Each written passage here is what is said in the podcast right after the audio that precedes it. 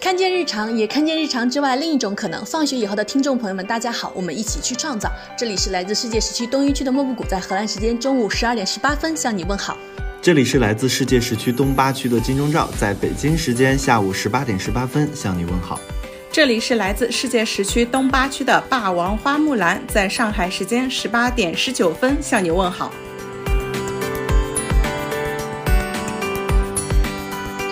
呃，我们高中英语课本上有一句相当振奋人心的话：“Choose a job that you love, and you will never have a work a day in your life。”如果你能找到一份你喜爱的工作，那么你这一生就没有一天在工作了。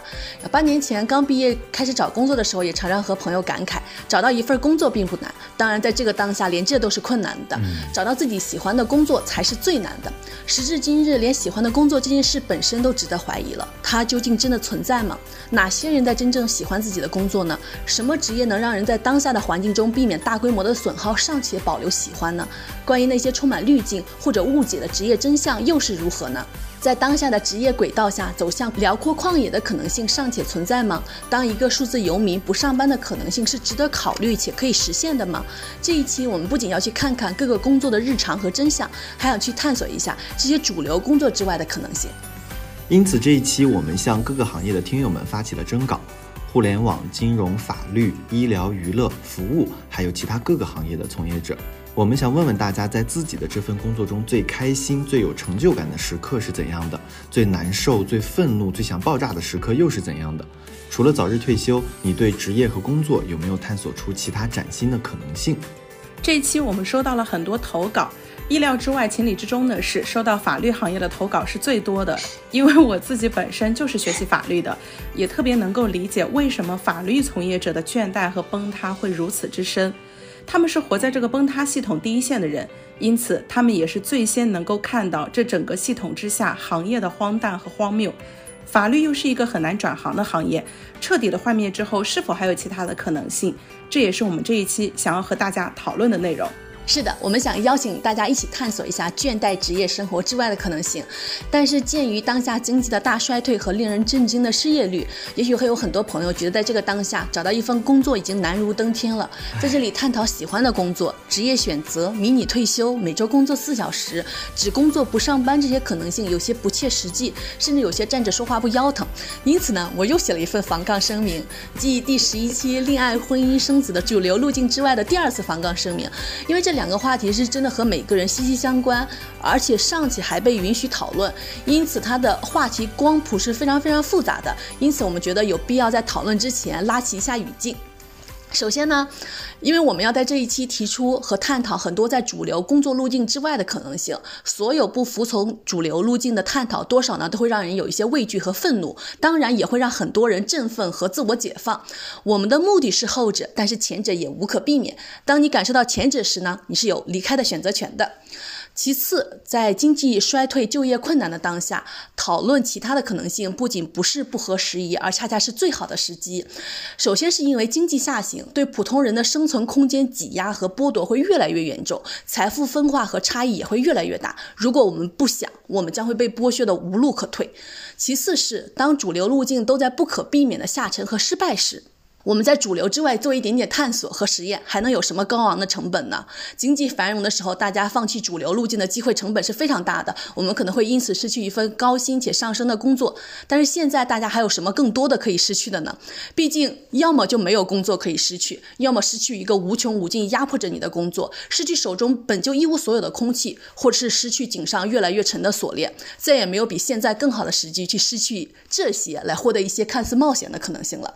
最后，我们。相信也肯定存在有人在这个当下仍然热爱且喜欢自己的工作，并从中得到了充分的报偿和成就感。那就请这样幸运的朋友在评论区分享一下，甚至可以帮其他朋友内推一下。当衰退无可避免时，请让幸运内循环一下。然后我们其实呢，嗯，只是想打开窗户，为大家提供一些别的景色。要不要推门进来，决定权全部都在你，因为只有你自己才能决定你的生活，任何人说的都不算数。我们不可以，朋友不可以，父母伴侣更不可以。嗯，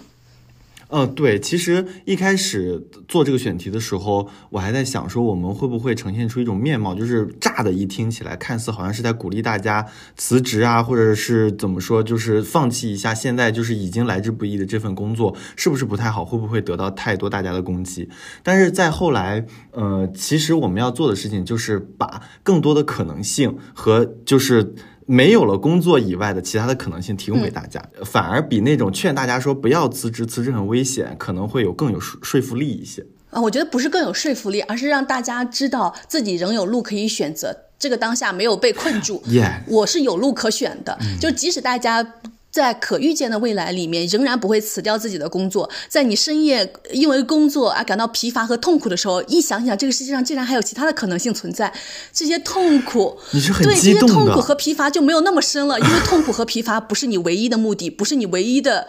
命运。嗯，讲到学讲和英语学习那期，你就想到说，有一天你可能会离开荷兰去法国去工作，你可能在世界的各个角落去游荡的时候，就感觉说，哦，其实这种真的更多的可能性摆在大家面前的时候，就是这个对我的打动是很很很大的。这个其实也能给大家提供更多的安全感，因为其实我之前在国内工作的时候，就我目光所及，我没有看到其他任何人探索出崭新的可能性。我当时感到巨大的痛苦和崩溃的时候，我就不知道我还有什么选择可以选。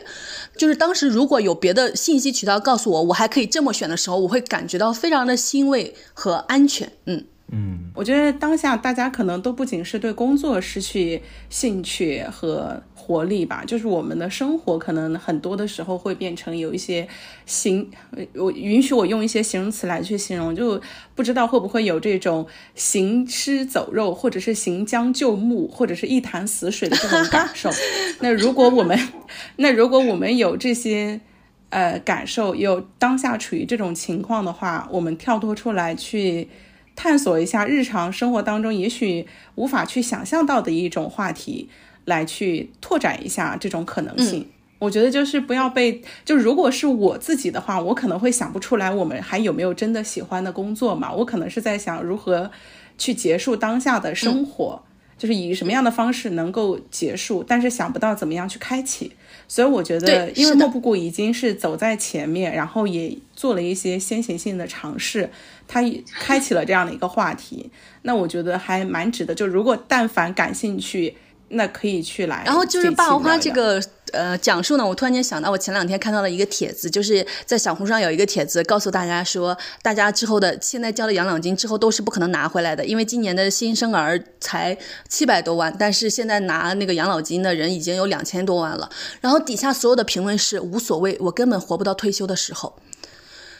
就是，就你能感受到大家当下生活的氛围是怎么样的？就是因为我一开始一看，我觉得哇，这句评论好搞笑啊！但是看完之后，一阵悲哀袭来，就大家已经绝望到如此的地步了。就是在大家当下生活之外，还有其他什么选择呢？就是主流路径之外，其他的选择到底是什么呢？就是这整个社会给大家的选择真的是少之又少的。就是。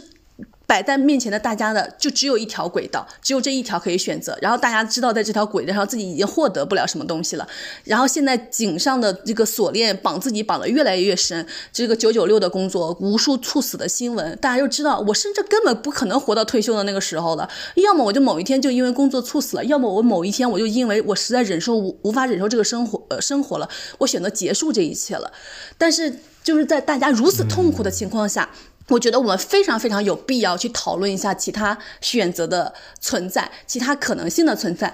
当然，这些选择最后不一定每一条都适合大家，甚至不是每一条大家去选择最后都一定能成功。然后呢，我觉得我就可以把我自己作为方法，把我自己作为试验品，我去体验一下这种崭新生活、崭新选择的可能性。如果我失败了，大家就以我为鉴；如果我成功了，大家就觉得啊，生活又多了一条路径可以选。我觉得这就是一个非常好的，就是找到生活新可能的方法。嗯。我我我就感觉我们三个人在这个选题下呈现出了三种完全不同的面貌。比如说 莫波谷是一直在探索，就是新的可能，去尝试更多可能性。嗯，我是属于那种继续留在有限游戏的大厂的漩涡中，继续去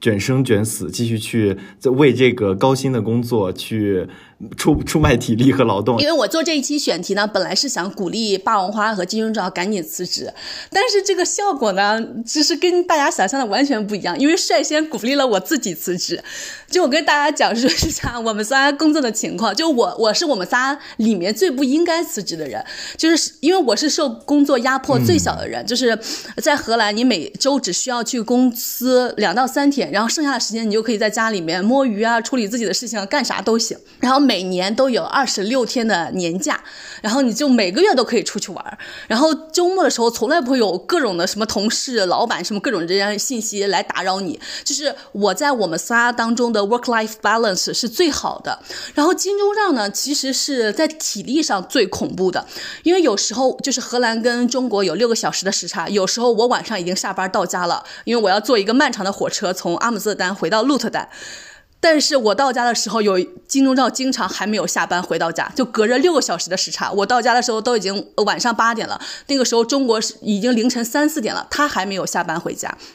就在这种情况下，我觉得金钟罩跟霸王花是最应该辞职和离职的人，因为我前些天还看到一个帖子，就说女性的月经到底有什么用呢？就是导致痛经，各每个月各种的不呃那个麻烦。然后底下评论就有一个人说，就是女性加班加到月经不调的时候，就知道自己不能再加班了。男性通常都会加班加加班加到猝死的前一秒才知道自己不能加班了，就是。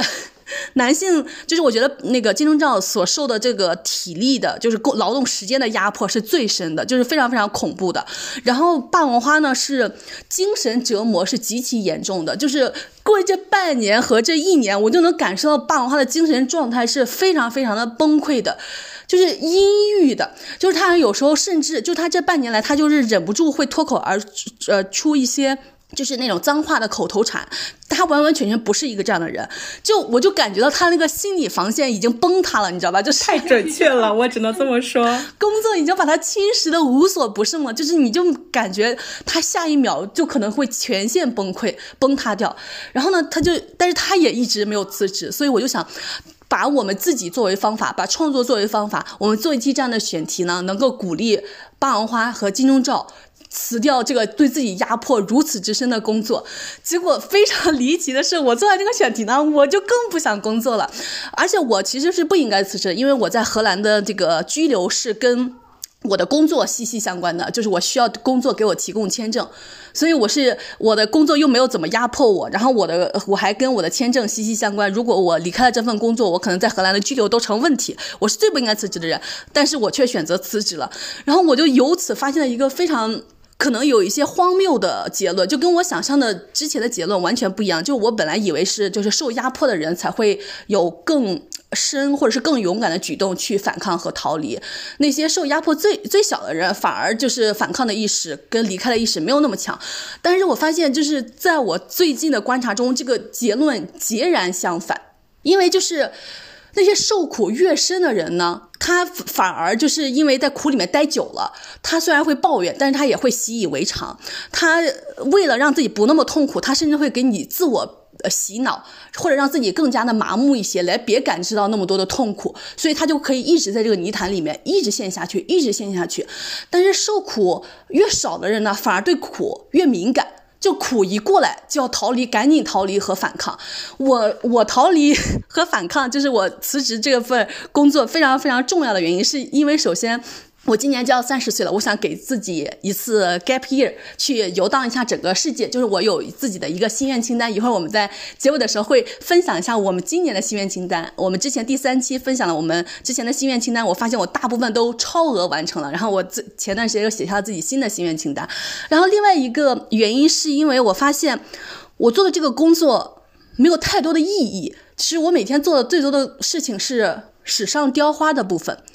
就是。我我我经常我在在那做 PPT 的时候，我就会一直在问自己，我做的这份工作对我自己对这个世界有什么意义呢？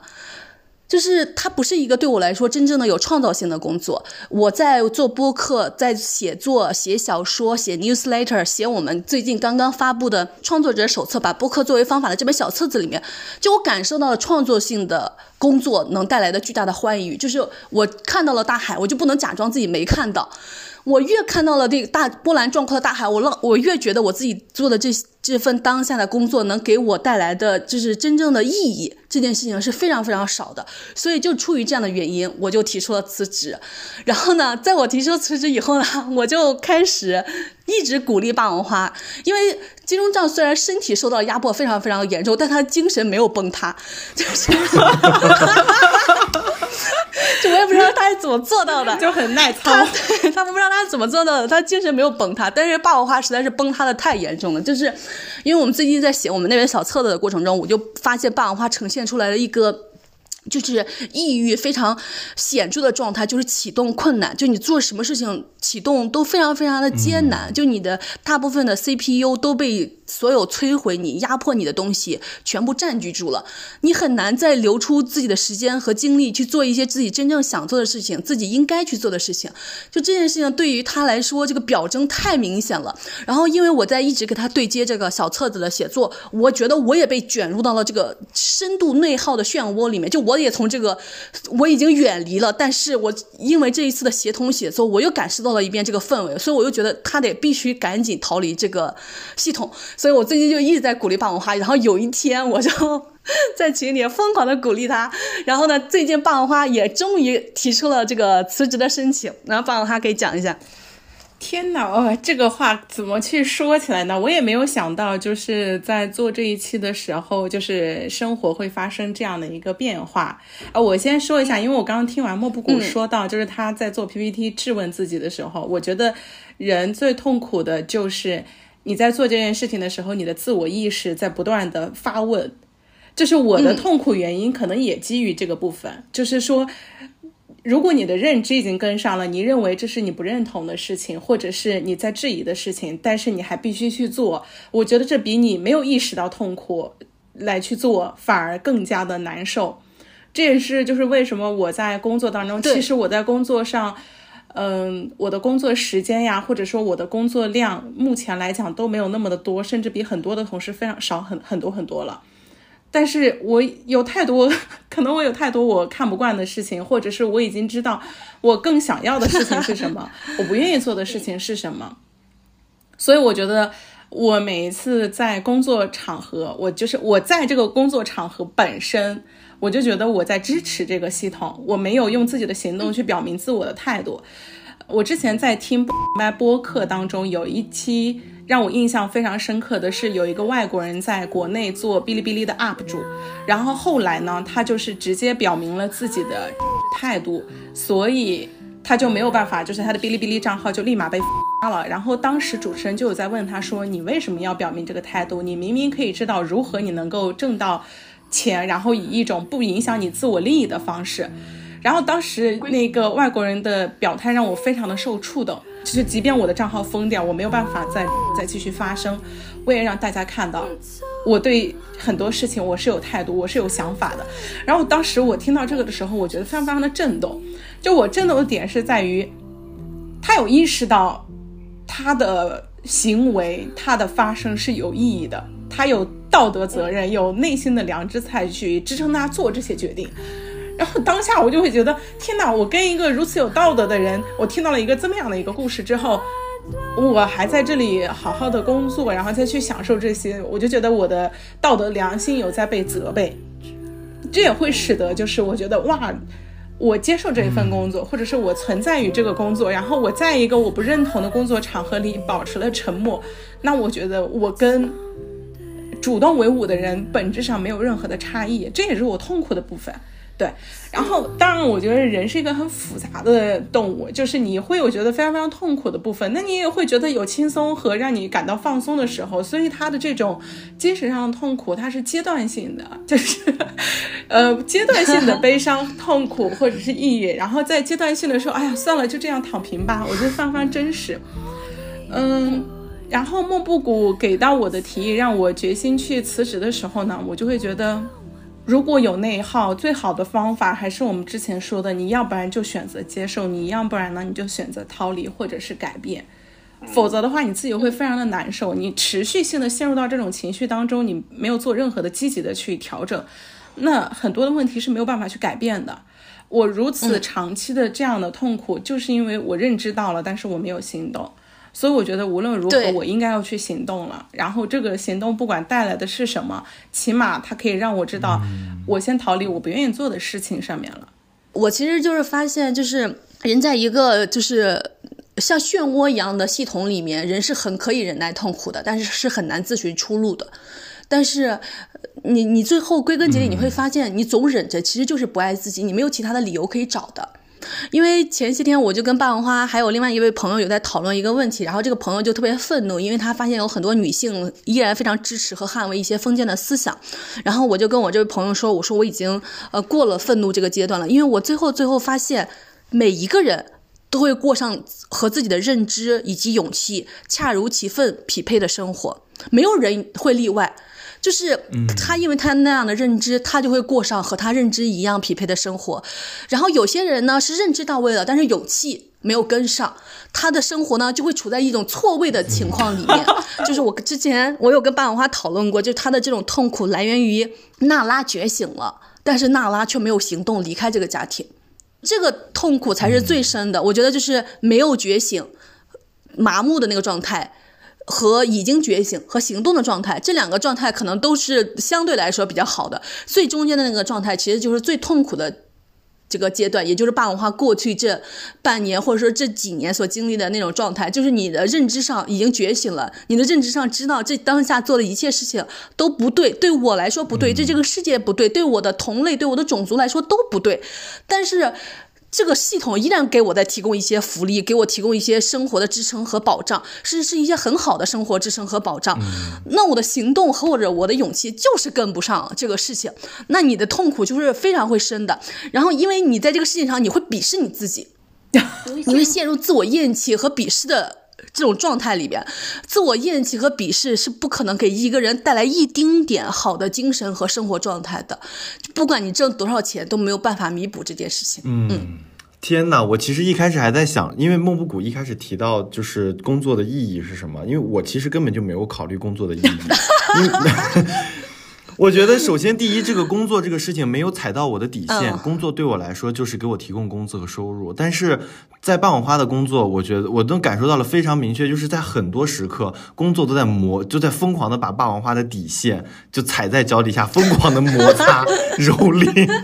所以我觉得这个可能是他一个比比较痛苦的一个根源，就是我的工作还没有踩到我的底线。嗯，所以我觉得这个也可以跟那个听友们就是补充的一个呃场外信息，就是对于霸王花来说，那不仅仅是他不想做的事情，还是是他发自内心里不认可的事情，厌恶的事情，嗯，厌恶的是的事情。对，因为就是刚刚莫布谷提到的，就是朋友在说我无法理解为什么那些人会有这样的想法的时候呢，呃，当然首先是因为就是婚恋，然后结婚呀这些已经完全不是我人生要考虑的问题了，所以就是别人怎么样去想，跟我来讲就是是我。不关心的话题，所以它完全不会对于我的人生造成困扰，它不占据我的 CPU，所以就是当朋友在说他感到困扰的时候，我可能会觉得，哎，这这还需要困扰吗？就是还需要值得花时间在这个事情上面吗？我是有这样的想法的。嗯那同时呢，就是为什么那些人会选择这样的言行？我也非常能够，就是从我自己的角度上能去理解，因为我可能目前我最主要的压迫就可能是来自于上班给到的，但是我在上班感受到不快乐的同时呢，我还选择持续的留在这里，就是我最大的人生课题是解决我自己的问题，就是当我自己的问题都还没解决好的时候，我觉得我去操心别人的问题没有意义，而且我觉得就是当我把我自己的问题去解决好的时候，就是行动胜于言语。就是别人看到一个成功的案例之后，会知道怎么样会成功，而不是你一个那个脚上还竖着脚链的人告诉别人说你要解放自我，嗯，那谁会相信呢？天哪，我忽怎么忽然感觉这期应该让很多家长来听一听？对，我觉得就是会会是这样。我我很早之前悟到了这个道理，但是我发现它是非常通用的。就是如果你想要告诉别人你要做什么事情，你就身先身体力行，你先去做，让别人看到一个好的榜样。对，嗯所以其实今天我们的建议都是我先身体力行去做的，就是 不是我们一拍脑门子想出来这件事情，是我都正在去做以及即将要去做的事情。然后，所以我们想给大家呈现出来这种的呃案例的可能性。嗯，所以我们接下来先听第一个投稿吧。嗯，好的，第一位投稿来自思年。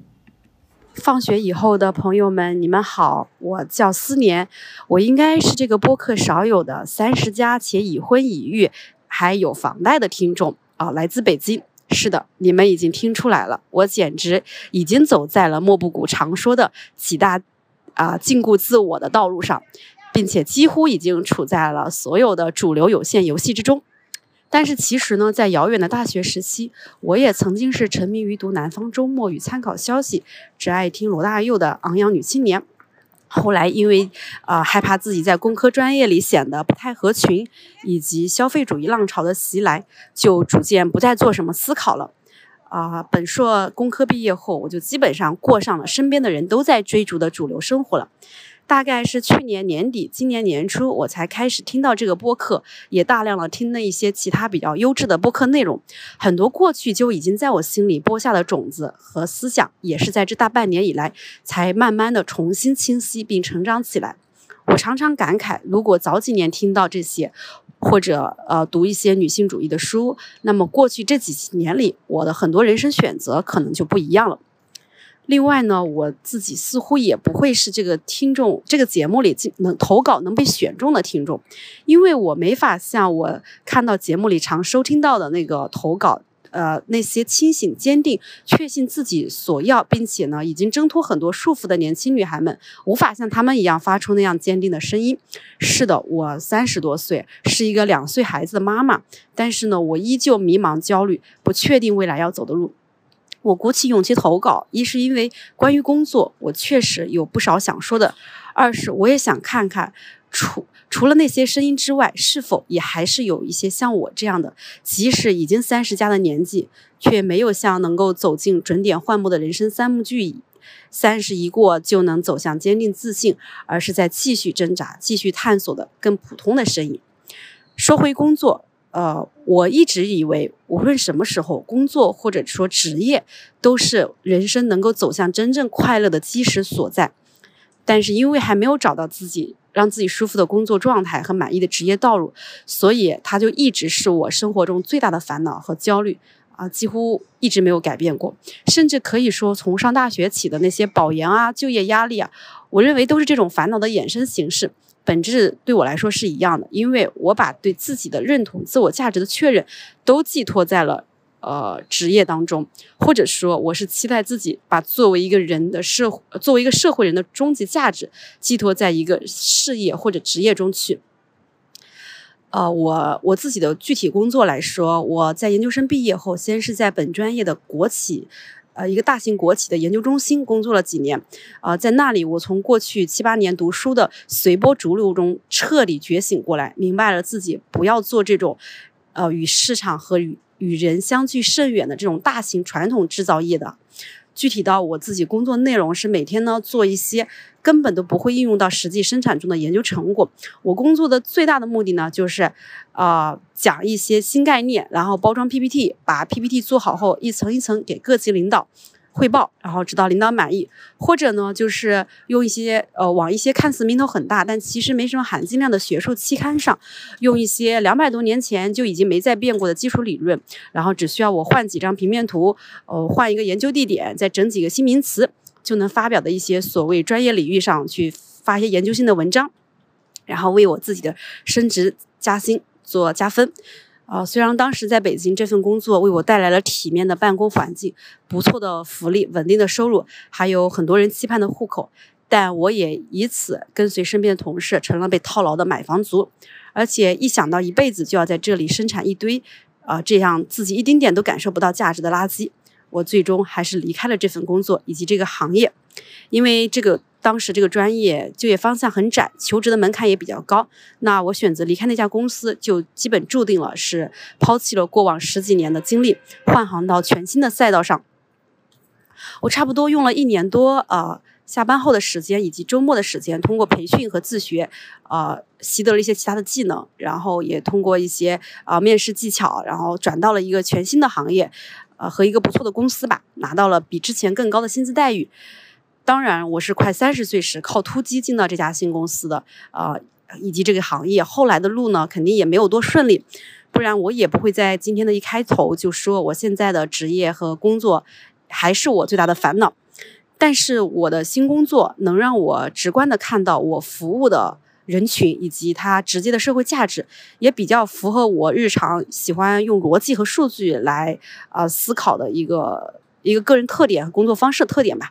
这两点就让我在现在这份工作上坚持了几年，直到现在。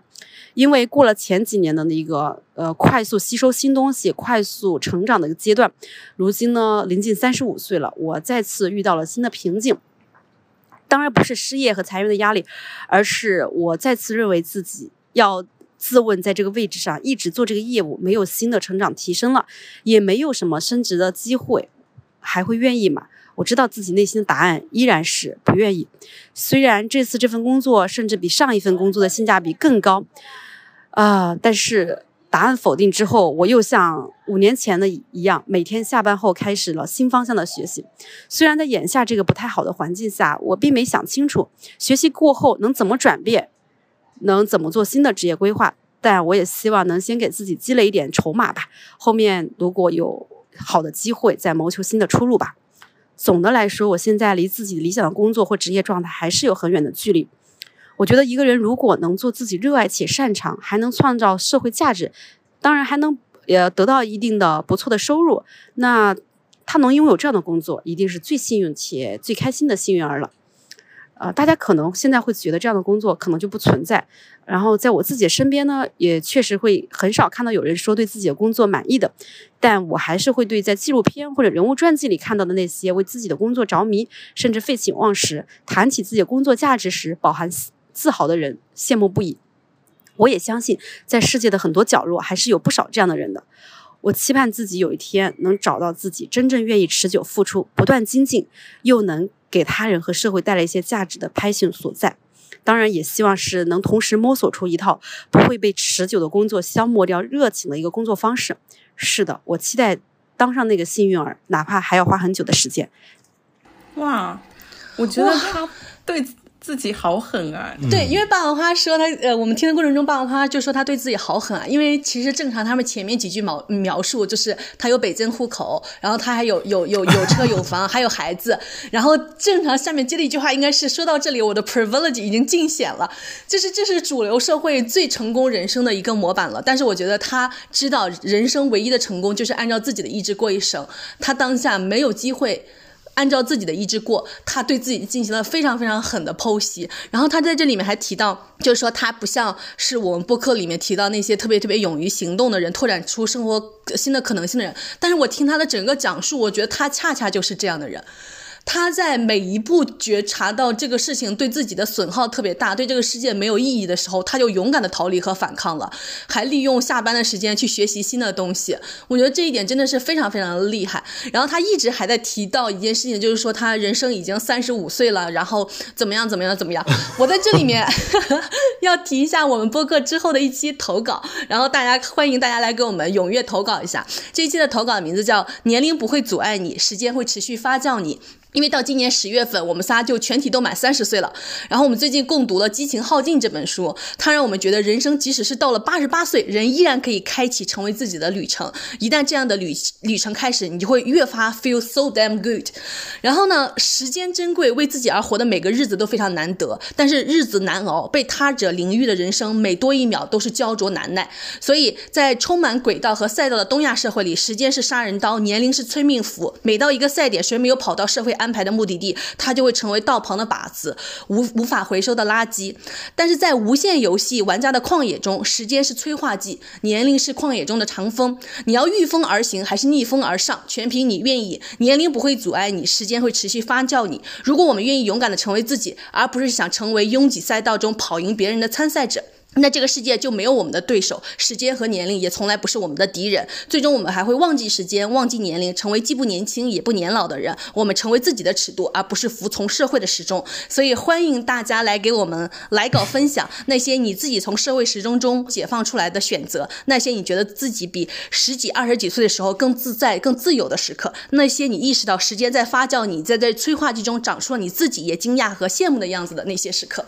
嗯。刚刚就是说到他对自己剖析狠的地方，因为我觉得就是以我为例，我觉得可能还会有很多人会跟我有一样的感受，就是大家是不敢承认自己是在遭受压迫的，不敢承认自己深受束缚的。但是我在写小册子的时候呢，就是因为莫布谷有鼓励我尽量的去坦诚，就是说你去把你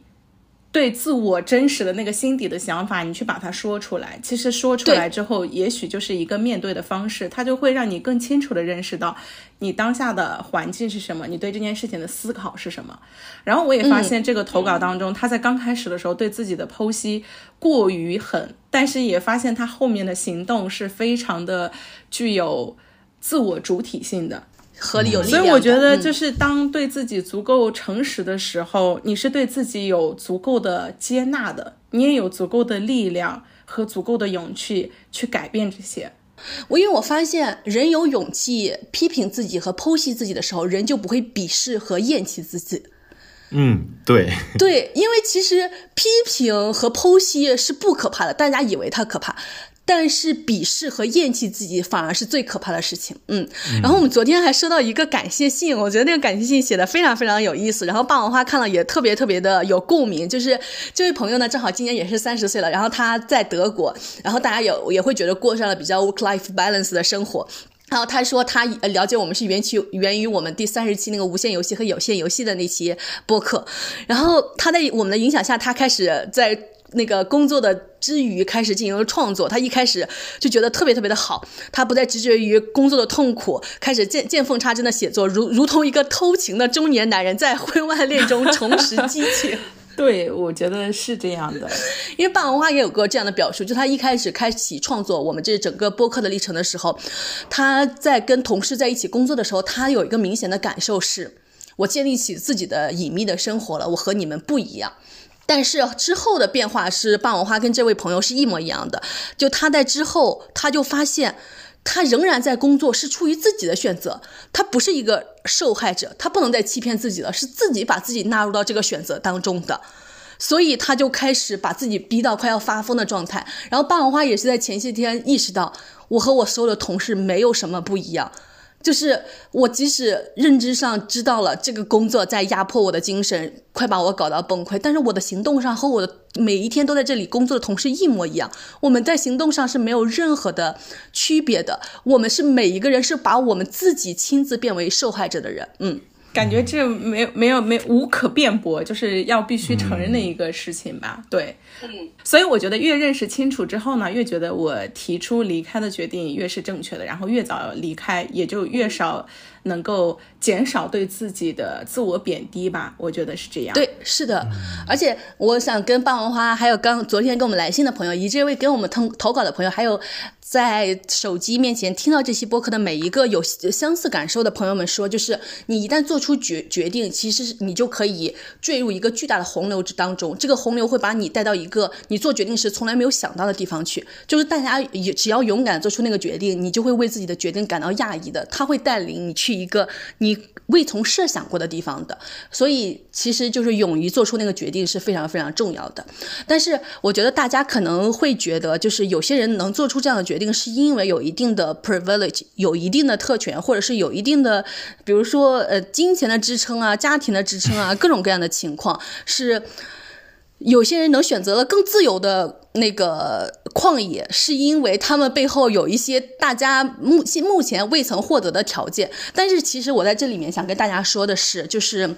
我觉得恰恰是那个。邓布利多在《哈利波特》里面说到了一句话，就是一个人的命运不是由他的能力所决定的，而是因为他的选择所决定的。然后呢，我们每一个人的当下的生活状态就是跟我们的认知和勇勇气恰如其分的匹配的。我们的选择是由我们的认知所决定的，然后我们的认知是由我们是否能获得真实有效的信息所决定的。然后前些天，其实，在我们的那个创作者手册里面，霸王那个金钟罩也写了一段话。哦，刚刚提到的那个霸王花在。那个小册子里面对自己非常勇敢的剖析，我也非常推荐大家去看一下我们小册子的第六章，那呃那一章写的非常之好。然后金，但是我让金钟罩把那一段删掉了，因为我跟金钟罩说。你这一段更适合这期播客，然后金钟罩可以讲一下。嗯，在说那个每个人都有选择之前，其实我想刚刚刚那个波莫布谷提到了关于特权的这个事情，嗯，就是大家的能过上这样的生活，并不是有特权，但后来我我在生活中其实接触到一些真的有特权的这些人，他们其实才是陷得更深的。对，但是我其实并不羡慕他们这些所谓的有特权的人，就是他们的特权伴随着非常多的代价。和限制，就是只不过有些人的镣铐是青铜的，他们的镣铐是黄金的是的。黄金的，我跟你讲，黄金的镣铐可是更沉的。就是，其实大家呃，就是这个事情也跟大家的设想完全不一样。就大家以为是是有特权的人有有更多的选择，但是恰恰不是，因为既得利益是一个太有诱惑力的东西了，是一个太大的陷阱了。就这些利益是非常非常大的陷阱，是那些 you have nothing to lose 的人去做出了崭新的抉择，而不是那些有非常多利益、非常多金钱可以傍身的人做出了更加自由的抉择。然后就以我们三举例子，就我们三个人里面，收入最多的绝对是金钟罩，但是现在提出辞职和离开的是我和霸王花。对，就是，呃，你你其实可以发现，就是呃有就是 I don't have privilege to be here, I choose to be here。就是你你能做出选择，不是因为你有更多的钱，或者是你的家庭又怎么怎么样的好。然后我们我们仨里面，我我们家的家庭在就是这个。这个社会评级里面，就在经济状况里面，可能也是最贫穷的。我想起一件特别搞笑的事情，就我从小到大，我奶奶一直跟我说一句话，说我们家是我们村最穷的。就我们那个省已经是中国非常穷贫穷的省了，然后我们那个村 就是我们那个省里面非常非常贫穷的村，然后我奶奶就一直说我们家是村里面最穷的，我就想说这不可能。完，我后来都我都大学毕业了，然后有一天在家里面打麻将的时候，然后我婶跟我说：“我给你算一下，你们家就是全村最穷的。”我当时算完，我发现我们家果然是全村最穷的。我那时候非常非常的震撼，然后我那时候也有点后怕。我说还好我小时候没有相信这一切的事情。我现在是我已经毕业了，我已经挣钱了，我们家是不是最穷的，已经不能够影响和摧残我了。如果我小时候一直坚定的相信我们家是最穷的，这个事情对我的影响和捆绑是非常深的。我是在我已经自己可以独立的挣取金钱的时候，我才知道这个事实。但是其实大家就会发现，就是即使跟你有一样学历的人，有一样阶级出身的人，也有一样就是那个呃收入的人，大家做出的选择依然是非常非常不同的。即使是我和我弟弟，我们俩来自同一个家庭，我们俩的选择都是人生最截然相反的选择。然后我之前有时候经常会发朋友圈，然后我弟弟会经常在我的朋友圈里面给我留言，当然我现在已经把他拉黑了，他现在已经给我留言不了。但过去几年经常在我的朋友圈底下留言，频率出现的最高的两句话是。你这辈子过得真值。另外一句话是，都是一个妈生的，人和人的差别怎么能这么大？那我发现你弟也很实诚哎，他非常坦诚。对，就是你，你就会发现。就是你的选择，你是否有勇气做出真正爱自己的、你自己想要的选择？这个事情就跟你的认认知和勇气相关，跟其他一切外在的条件都不相关。所以大家如果没有勇气做出相应选择的时候，就是不要给自己找借口，是我的出身不行，是我现在的存款不够，是我现在的收入不多，是因为我的家庭不能给我托底，不是这样的，一切都只和你的认知以及勇气相关。嗯。这这里我其实想提一下关于那个 privilege 的部分，就大家可能会觉得说，因为你已经这样了，所以你才有条件去选择一些更好的生活、更好的工作和一些更好的机会。我觉得这里我可以拿我自己来举例一下，我可能是在国内最好的大厂工作了，然后呢，我做我做的项目可能都是真的就是，我先来自夸一下，都是那种大厂的，甚至是全国的首个的上亿的这种规模的这种项目。嗯但是我有一天晚上，我自己在改简历的时候，我当时我印象很深刻，我改到了晚上大概十二点多，将近一点的时候，改完了之后，我感慨了一下，我这辈子除了在这个大厂，我找不到其他的工作了。我想说，我跟我跟我跟金钟罩其实是有一样的感受的，因为我跟呃在金钟罩跳到现在这个大厂之前呢，我跟金钟罩是同事，我们俩同时在另外一个大厂。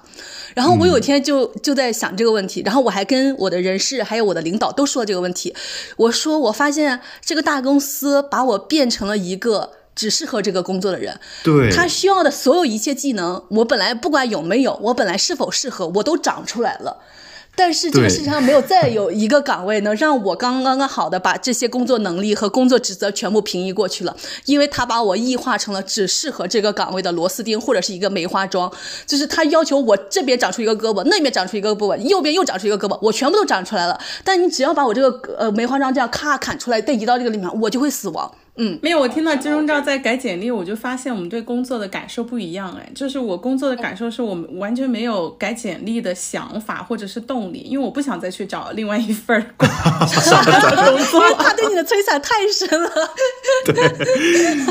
就是因为，因为我觉得这可能也是跟我的工作有相关性。就是，那我的工作，就是我在刚开始获得这个工作机会的时候，是非，就是可以说在外界看起来是非常令人艳羡的。然后也有很多人可能非常想要获得这样的一份工作机会，但恰恰嗯是因为我有了这样的一个工作机会之后，我会觉得，那目之所及，还有比现在工作机会更好的吗？就是它会让我产生对我工作其就是对我现有工作以外其他工作的失望，嗯，再加上就是我工作本身的一个特殊性，那就目前我这个行业来去看，可能也很难找到比我现在工作更好的。我觉得，我觉得说到这里，你俩的 privilege 都尽显了，但是关键 pri privilege 还有一个问题，就是大家可能会觉得说，你又是有这么多的项目资源、公司资源等等，那你肯你再去开始，你再去重新启动，肯定更好。但这个残酷的事情就在这里，就是我所拥有的这一切都是基于我现在在现在的这个公司工作。我一旦离开了这个环境，那些曾经跟你关系非常好的，甚至是讨很讨好你的那些客户、合作方、其他的平台方，你一旦离开了你现在这个公司，你可能对他们来说什么都不是了。嗯，因为大家都是非常现实的东西，在有限游戏的竞技里面，就是现实的东西 啊啊，不好意思，大家都是非常现实的人。对啊，你大家永远都是追求的是我是不是跟他合作能给我带来最大的利益？我是对是的啊是的可能真的非常非常少说啊，因为我是冲着你，所以我才跟你们公司建立合作。对这种情况，然后另外一个还有一个就是，我曾经帮一个特别就简历比我还牛的一个人去改简历来应聘我们公司的一个工作，他就是又在之前一个宇宙大厂做总监，然后同时还有创业经历，我的天呐，绝了，非常棒。但是呢，没有人会愿意要他。没有人要、要要他，原因非常简单，没有任何一个 leader 会想雇佣一个曾经是老板的人，其次也没有任何一个人愿意去雇佣一个比他经历还丰富的人。所以就是在继续在大厂里这么卷来卷去，你带着你所有的 privilege 继续工作下去之后，一旦有一天你失去工作，这个东西就是非常致命。对，就是在这里面，其实大家就能发现，就是 privilege 或者是公司所能提供的福利资源全是锁链，而不是你自由的羽翼。就刚刚霸王花提到他的工作的福利各种待遇，可能是全国顶尖级别的，好得吓人会让人特别艳羡的。我想说，当时艳羡的人之中就有我，就是我，我可以跟大家讲一下那个对比有多对那个对比有多明显，就特别可怕。就是我刚开始毕业的时候，我的工作是一个月税前四千，然后到手只有三千多，然后我还要在北京租房子、吃饭，一切全部，所以我只能租一个就是一个杂居房，然后那个房子呢是一个在客厅里面弄出来的一个用纸盒糊出来的隔断间，然后没有窗户，什么都没有，我只能放下一个床、一个桌子和一个那种特别简陋的用布做成的那个就是装衣服的那种小小柜子，都不能算成是柜子，因为它没有木。然后后来我又去了霸王花所住的地方，就他的公司给他提供一个是一室一厅还是两室一厅的，在上海很好位置的房子，就是公司为你提供房子，我觉得就是所有打工人听到都会，你知道吧？就会觉得天呐，就这个世界上还有这样的馅饼吗？就是呃，就是因为你在那个时候过着非常非常窘迫的生活，我那个时候也也不能洗衣服，我还要拿着我所有的衣服去到我另外一个朋友的家里，然后每周去洗一次衣服，就没有任何可以晾衣服的地方，就是那种生活的窘迫。呃，现在想起来呢，就是的确是挺窘迫的，但是那个时时候呢，看到霸王花的生活呢，对比是无比强烈的，就是他过上了一个上海精致白领的一种生活。然后呢，他们公司简简直一切全包，三餐全包，连早餐都给你包上，然后还有班车，你不用花钱自己坐地铁，也不用打车，什么都不用干。然后还有各种各样的福利，什么健身房、打羽毛球、划龙艇，就是各种各样的。我的天呐，我当时就在说。你们这个生活不，你们公公司不是公司，你们公司是人民公社呀，就是 他把你的一切全都给你包了。但是我是近几年才发现这样的事情有多可怕，就是因为。霸王花其实前早几年就发现这个工作对他的精神的侵蚀和压迫了，但他一直逃离不出来。我觉得逃离不出来，如果是我穿上霸王花的这双鞋子，我也很难逃离出来，因为我跟我的工作分手呢，虽然也很痛苦，然后我每一次工作离职都特别特别的艰辛，因为我的老板都说你不要走，就是给我各种各样的情感攻势。但是我每次离职呢，我只是一次分手，但是霸王花一旦离职，它就是一次。离婚，它涉及财产的分割，就是你一旦你一旦呃这个离职了，你连对你你他就净身出户，你连房子都没有了，就 是就是一次净身出户。然后前些天我劝霸王花离职那一天，我说我今天就是你的离婚律师，你今天必须得逃离这个家庭，你你再也不能回到家暴你的丈夫的这个家庭里面去，你此生只有今天这一次机会了，你今天必须得。做出这样的决定，因为其实我之前看过很多这样的案例，就是离婚律师，然后帮助呃呃被家暴的女性，但是家暴被家暴的女性就有这种非常反复的行为，因为她。被丈夫一直 PUA 和一直的这种精神的洗脑，她知道，她一直觉得她离开自己的丈夫就在这个社会上生存不下去了。然后霸王花就之前就有这样的感受，就是我们在写创作者手册手册的时候，霸王花一直不敢写，一直不敢写，都几个月了，她就一一直一个字都写不下去。然后呢，我前几天就跟她讨论为什么写不下去呢？因为她说。他怕一字一写就会发现自己是一个泯然众人的人，就是他的工作都已经把他异化到这个地步了。就是我我我还跟我跟金钟罩还跟他说，你看你平常每次的发言啊。在我们群里发的东西啊，就是你都是一个很有 insights 的人，你不是一个泯然众人的。就他当然这里面的泯然众人用的是贬义词啊，但是本质上我们每个人都是普通人，就是泯然众人不是一个多么悲哀或者是不好的事情。他其实在这里面想说的是，他怕自己一落笔，发现自己完完全全是一个没有思考力、行动力和创造性的人。就是他在这里面的呃泯然众人的隐含含义是这样，但他其实明明是一个有思考力、行动力和创造性的人，但他的工作就把他异化到这个地步了。我们在小册子里面，我还把霸王花当做病例或者是案例来分析，为什么他的创作和写作如此之艰难？就是我觉得大家可能会面临和霸王花一模一样的几个问题，然后大家也可以去那个小册子里面去看一看。嗯，馅饼变成了陷阱。对，是的。刚刚我看思年投稿的时候，我也是有一个相同的感触的一点，是他有说到放弃思考。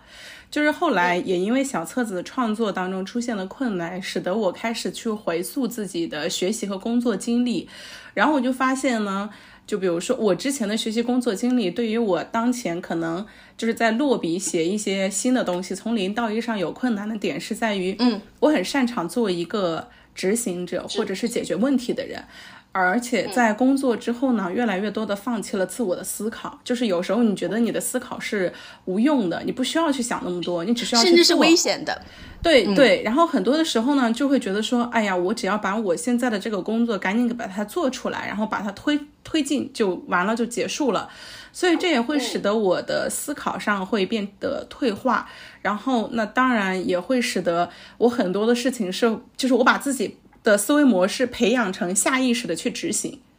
就是缺少在行动之前的一些思考吧。我觉得这个可能是我过往的学习和工作经历对于我思维模式上造成的一些影响。然后呢，刚刚就是大家听到莫布谷在比如说劝我离婚打双引号的这个，就可能大家会觉得说，哎呀，就是好像朋友在劝你或怎么样的。但是其实我觉得是这样，就是。我的内心早就种下了离开的种子，但是一直没有选到合适的时机。我可能刚工作的时候，我因为不适应工作环境和氛围的时候，我觉得非常痛苦。那个时候呢，我就有想过要离开那个可能工作才两年吧，但那个时候还没有到大环境非常糟糕，或者是我的工作还没有更现在就是现在的这种变化。但是随着现在大环境的越来越糟糕，然后我觉得可能很多身处其中的呃听友们也都会有这种共鸣。你能够从工作氛围当中的大事小事，或者是很多的你你的那个给你营造的一个氛围，是你感受到权力无孔不在的吸入和呃权力无孔不在的侵入，还有各种各样的洗脑在那。它其实就会使得，就是也许我有时候可以抵抗，或者是我把自己五感关闭，然后假装自己不会受到侵扰，或者是让自己去麻木，但是它只是一时的。就当我长期这样去做之后，我发现它并不解决问题。就一旦我真的清醒，我也许哪一天 就是深夜的时候去思考这些问题的时候，我觉得都是没有办法过关的。那对是的离开可能就是就是早晚的一个事情了。对，然后我觉得就是关于离开的时机，我之前有想过很多，比如说我利用，我是不是可以先有所准备？我已经就是像思年一样，他可能每天下班之后去学习啊，或者是已经有所准备，然后或者说大家经常会说到的骑驴找马。但我发现，我就是恰恰因为这个理由，也阻碍了我离开的脚步。我我我没有办法骑驴找马，或者说我下班之后我就只想躺着。对，然后我我觉得就是说，就是你非要给自己设定一个我要做到什么样的程度，我才可以离开，嗯那有可能就是。当然，就是如果你已经有这样的想法和目标，你也有这样的执行力，我觉得没问题，非常好，你选择了稳妥的方式。但是如果没有的话，那其实你选择离开也是一个积极的行动。也许离开之后，你会有更多的精神和状态，让你去做你想做的事情。对，因为我觉得霸王花最近提完辞职，就是有一整颗的状态就是垂死病中惊坐起，就是 就是开始恢复了对生活的活力还有热情。因为他说之前天天在小红上搜是搜如何请病假、如何治病、如何看病，然后最近 最近在小红上搜就是如何出去玩、去哪玩、如何办签证，对各种各样的事情，就是人生的这个生活状态已经非常非常迥然不同了。因为我为什么那天会集中在那个时机，一定要跟霸王花说这件事情，是因为我。已经非常严峻的感受到他这个内耗的状态实在是太可怕了，就他已经快到崩溃的边缘了。然后霸王花呢是一个，呃，我前刚刚还跟他说是一个需要 embark 的人，是一个需要推他一把的人。就是我们最近在写这个小册子的过程中，我就发现他是一个。希望就是你，你时不时需要帮助他一把，然后呢，告诉他一下这个，呃，这个方向在哪里，然后他就能够按照这个就是行动起来，因为。呃，他在这个系统里面久了，他这个启动困难，他已经没有这个真正自驱的能力了。我觉得就跟深陷家暴系统的呃那个女性是一样的，就她是需要非常非常专业的帮助的，才能够让她把这个从泥潭中把自己薅起来。但是呢，我不是一个专业的人士，所以我那天跟爸爸妈妈说的是这个事情，我今天或者是这一生只做这一次，所以呢，这是我仅此一次一次的机会，也是你仅此一次的机会。因为他说他一直要等待一个合适的时机，但是我觉得这个世界上不存在任何合适的时机，你就应该在你那个当下，你不管是。听从你内心的声音，还是说朋友说过来推了你一把，然后呢，这个推的方向正好是你过去几年一直想走的方向，但没有勇气的方向，你就要顺势行动起来，就是不要给自己再找借口，不要再给自己说我要去找一个合适的时机，每任何一个合适的时机都是当下，嗯。对，然后刚刚说到垂死病中惊坐起，我觉得真的是一个非常精准的形容，因为就是 你你在那个内耗的时候呢，你就可能会在，比如说，因为很多人就开始研究如何去请病假单，因为你纯粹的目标就是不想上班，但是你也没有更多欲望了。就是对，但是后来那个就是木布谷有提议说他想要去非洲大草原去玩，而且他还把那个行程单发给我了。嗯我当时一看，我觉得就是整个人就精神起来了。就觉得哇，我的就是我觉得特别明显的感受是有一种我还期待我的未来的感受。呃，对，嗯 是的。哎，我昨天还在我们 Substack 的群里，就我们 Newsletter 所在的群里也分享了一个消息，就是韩国发现那个呃常温呃超导的事情，然后呢之后这整个的能源动力什么各种的。将会带来巨大的革命。当然，这个新闻现在不一定是真的，但是我发了这个新闻，我就跟大家说有一个这样的可能性，但是不一定是新的新闻。然后大家都在底下评论说：“天哪，我要好好运动，好好健身，我又期待我又活可以活下去了。”就是我觉得，我觉得大家需要有一个这种的热情和热望，因为我其实过去也一直在跟霸王花说，你要辞职，你要离开破坏你的这个系统。但是霸王花其实是行动起来非常非常艰难的。但是呢，我那天只是因为我要去非洲大草原，我把我的行程单分享给了霸王花，霸王花就突然间决定他也要加入，他要去跟他的呃那个领导说，他要请这段时间的假，如果这段时间的假不批的话，他就要辞职。就是是因为他突然间有了一个心之所向，嗯，所以大家我发现就是在跟自己的女性朋友们，就她们如果处在一种痛苦的生活里面，你想帮助她们的话，其实像我过去的那种劝说，说你应该辞职，你应该离职，可能用处没有那么的大。你要给他展现出来一个更好的可能性，更好的希望，都不一定是把把邀请他加入，只是说啊，我要去做这个事情了。他也觉得天呐，这样的事情这么美好，我也想加入进去。他有可能就能把自己就是薅着自己的头发，把自己从泥潭里面拔出来了。就是我们做这期播客也是这样的目的，不是为了带劝说大家说你赶紧离职吧，离开现在你九九六的会让你猝死的工作，而是说我们后面想要告诉大家有一些崭新的可能性存在，有一些更自由辽阔的可能性存在。如果你也觉得你被你也会被这种自由辽阔的可能性所振奋到，那你就在你的心底里面种下了一个种子，你会因为这颗种子而去行动。嗯，对，是的。好，那么接下来听下一个投稿。下一位投稿来自黑莓。不知道这样说有点冒犯啊，就是我在听这个投稿的时候呢，是有一种就是很能够想象出来我们这个法律行业在做汇报，或者是说在拍视频的那种感受，就是有一些正襟危坐，然后很很严肃、很认真的想要汇报好，但是听起来可能会有一点点像是汇报或者是朗诵的感觉，但是我觉得内容很不错，大家可以来听一听。好的。放学以后的各位主播和听友们，大家好。我叫黑莓，这是我第一次投稿，和大家分享一下我过去的工作以及我目前对未来的想象。先给大家介绍一下我的工作内容。我之前在国内的一家红圈所从事了七年的法律工作，主要是针对飞速的商事交易项目，例如各类的投融资和一些资本市场业务。工作类型主要包括写合同、设计交易方案、尽职调查、出具法律意见、进行监管申报和答复等等，主要是服务大企业。这份职业让人最有成就感的时刻，就是我们需要接触不同领域的业务。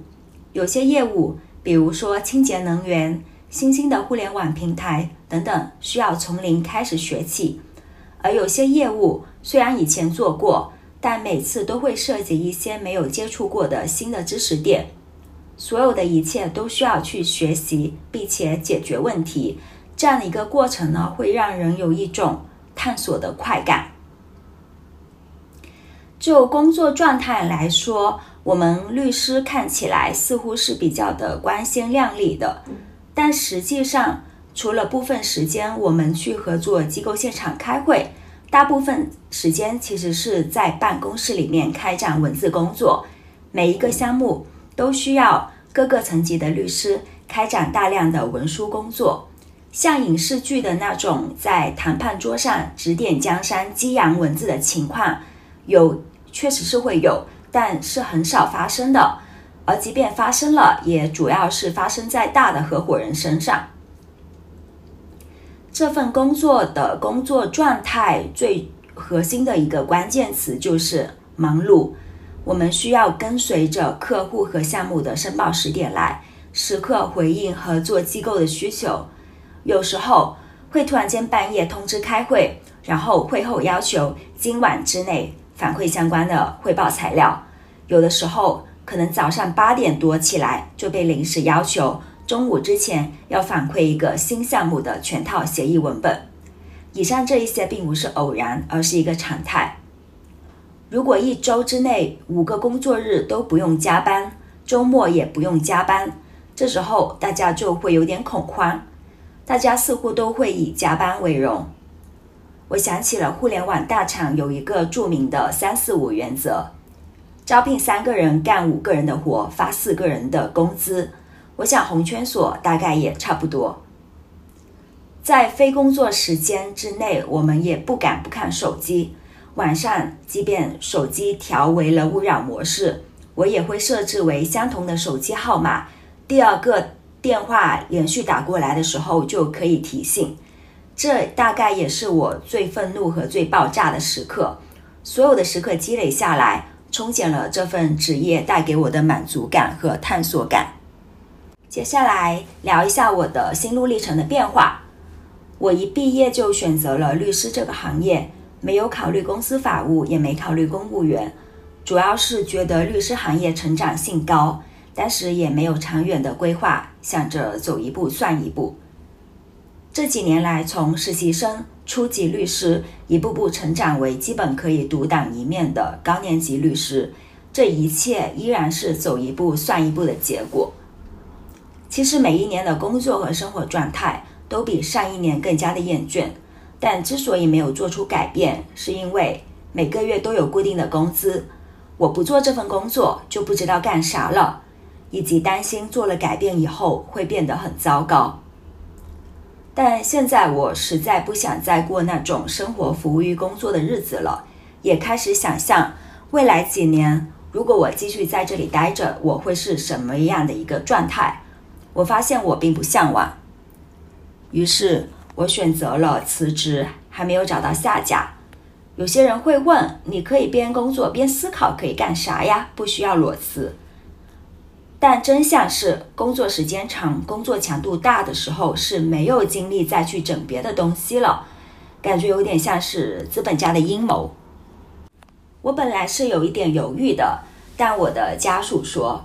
留下来的原因有千万个，但离开的原因只有一个，你不想待了。他比我还要理想主义，还要乐观。他之前在互联网大厂工作，后来裸辞了。幸运的是，第一个月就找到自己喜欢的工作，持续到现在，工作状态一直不错。为了便于各位理解为什么我之前坚持了这么多年，状态不太如意的工作一直没改变，以及理解我近期所做的决定，可能在世俗意义上是不理智的，需要非常大的勇气，所以先解释一下我的背景。我本科是在一所排名比较靠前的一线城市985读的，后来保送了本校的研究生，在研二的时候到了一所一线城市的红圈所实习，毕业之后呢，就到了另外一家红圈所工作。从各种意义上来讲，我这都算是标准正统的好学生路线。当然，这个好学生是打双引号的。也正是因为这些标签，把自己给困住了。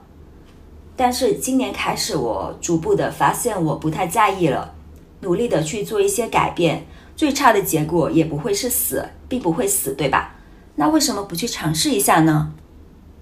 关于未来的安排，我的初步想法是打算做一名独立律师，近期是在休息中看各种杂七杂八的书籍，也开始学一下一些个人品牌运营的事情。以上就是我投稿的全部内容啦，谢谢大家的聆听，也希望我们每一个人都能够看见日常之外的另外一种可能。这个投稿我只能说，就是不管是我看之前看文字稿，还是现在听他讲完之后，我都觉得特别的能够。共情和能够理解他的想法和选择，是你本人是吗？呃，是我，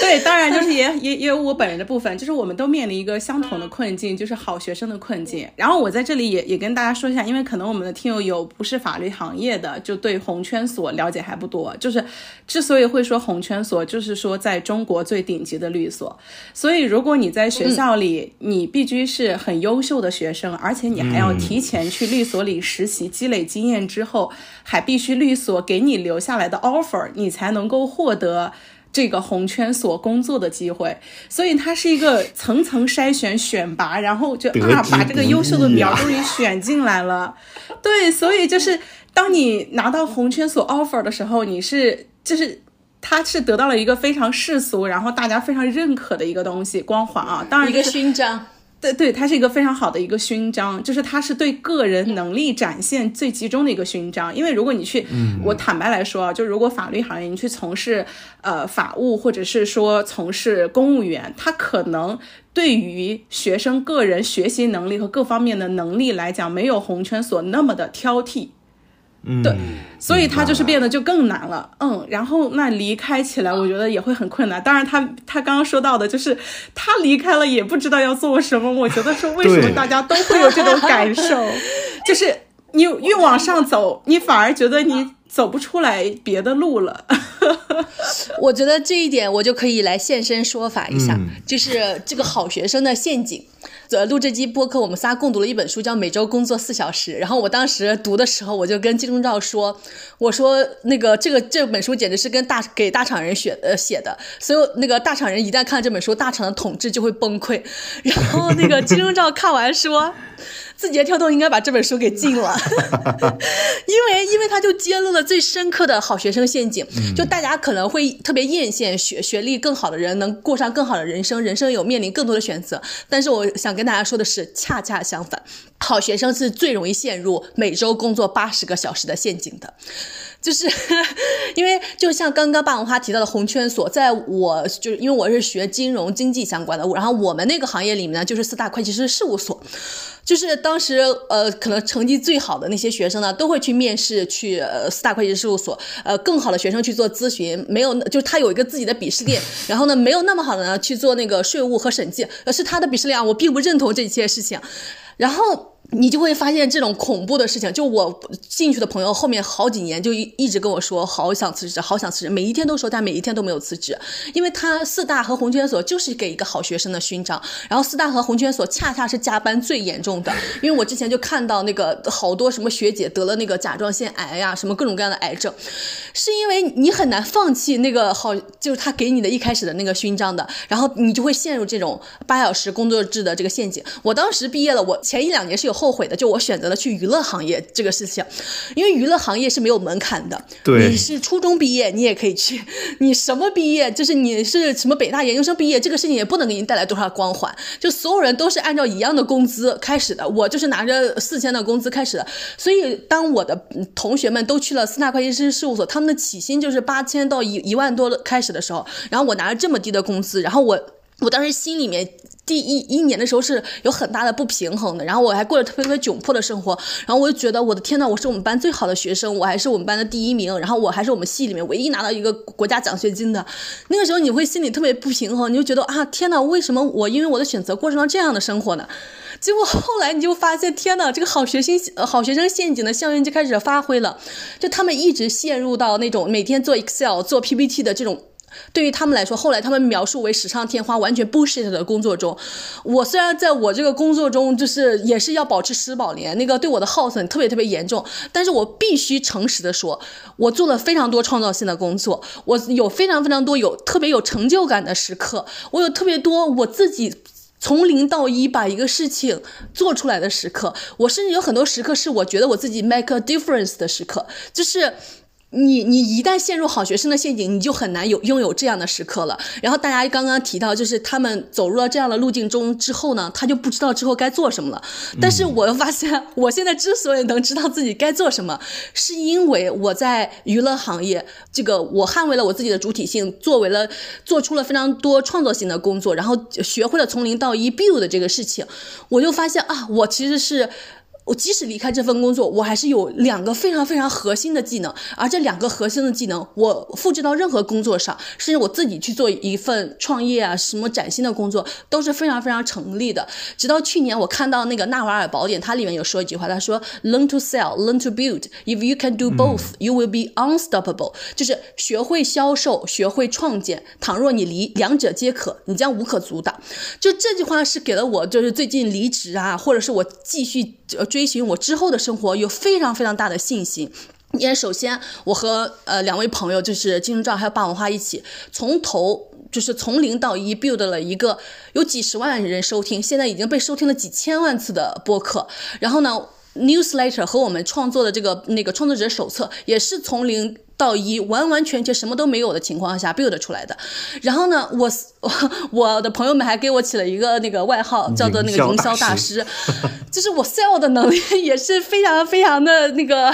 显著的，就是甚至有有女性因为听到了我们这这个播客，然后继而唤起了她内心的声音，她已经做到体制内的科长了，然后她辞职去去看那种更自由辽阔的世界。我觉得我在这个事情上 sell 的非常非常成功，我觉得我既有 build 的能力，也有 sell 的能力。我做很多事情，我都可以做得很好的，所以我就不害怕我辞去了这份工作，我没有事情可以做，以及我没有自己的心之所向，也不知道该过呃做什么，会陷入比较空虚、寂寞、无聊的时刻了。我没有这样的担忧和顾虑，嗯。然后我跟爸，我跟金钟罩都处在呃娱乐行业里面，对。然后我在我们的创作者手册里面也分析了一下，就是。因为我一开始觉得霸王花相对金钟罩肯定是一个更好的学生，所以在学习写作这件事情上，霸王花肯定比金钟罩更厉害，就是肯定能很快的上手。结果完完全全跟我的预期完全不一样，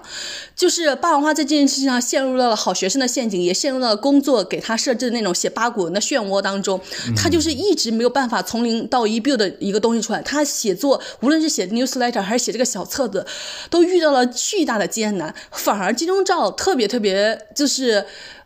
就比我预料速度快很多的，迅速上手了，然后把这件事情做得很好。然后我当时就在分析这个区别，我觉得就是我们仨所处的行业区别是非常非常大。就我跟呃金钟罩所处的娱乐行业，我觉得是为数不多的行业，鼓励我们去创造，鼓励我们去创新，鼓励我们独树一帜，鼓励我们和别人不一样，鼓励我们被看见。你必须做出和别人不一样的东西，你才有可能被看见。然后哦对，正好我跟霸王花呃还有金钟罩，我们仨可以。展现一下我们工作的日常，就大家可能对娱乐行业有非常多的了解，但是又有对娱乐行业有非常多的不了解，就是因为大家可能会说娱乐行业是最脏的行业，我可能在这个里面要提出一个完完全全呃相反的结论。我觉得娱乐行业是中国所有行业里面最干净的行业，它干净的原因呢？不是因为他没有这些事情发生，而是一个他恰恰是被多方位监督的行业，就不仅有新闻媒体狗仔监督你，每一个吃瓜群众都在无所不用其极的监督你，就是一个有监督和监管的行业，才是这个世界上最干净的行业。而我们这个整个社会里面最需要监督和监管的行业，恰恰是零监督和零监管的行业，就是现在法律也监督不了它。新闻也监督不了他，我觉得这个才是最恐怖的事情。就是我觉得，所以大家对于娱乐行业是最肮脏的行业的这个这个刻板印象可以破除一下，是因为其实你作为一个吃瓜群众，你就每天都在抽丝剥茧的监督他。然后另外一个点是，我觉得娱乐行业的。就是大家特别喜欢的八卦这件事情，我又发现，就是我给周围人提供的最多的情绪价值，就是告诉他们一些八卦。刚开始的时候，天哪，头两年我每天吃好多瓜，我好开心哦，有一种掌握一手消息的那种。就是据某内部人士声称，我有一天去出一个特别大的通告，然后开一个特别大的会议，然后有一天就特别搞笑，我的高中同学们拉一个群，把我拉进去，因为那天上了一个爆炸性新闻。他们就要在那个群里面向我求证这件事情，特别搞笑。后来我来荷兰了，然后经常会和一些陌生的朋友聊天，然后他们就会问我做什么呢？然后就知道我是娱乐行业，就会问我一些八卦，然后就开始跟他们讲。他们讲听完之后都会跟我说，这是我此生最值得的一天，就是 就是这个这这种的快乐的确是有的。然后前段时间也特别搞笑，就是我好几好几年前跟我一个朋友分享。就是某一个男艺人嫖娼的事情，然后结果是去年还是哪前段哪段时间，他因为嫖娼上了新闻热搜，然后那个朋友巨激动说：“天呐，你说的一切果然是真的！” 就是，就是大家可以看到，就是我们日常生活每一天都在对其实跟自己切身利益无关的事情在做非常深的监督和投注注意力。对于那些我们给他交税、提供我们金钱的那些我们最应该监督的。行业和群体却缺乏了这样的监督。嗯，刚刚说到这个，也让我回想起了，就是我们前几年的一个状态，仍然是说于，就是生活当中还是可以把八卦和聊天作为我们生活的日常的。但是现在，就是已经完全没有这个心力去做这件事情，去关注这些东西了。我觉得这个是，就是之前是属于啊叽叽喳喳、活活泼泼的那种感受，然后现在我觉得更多的是属于就是。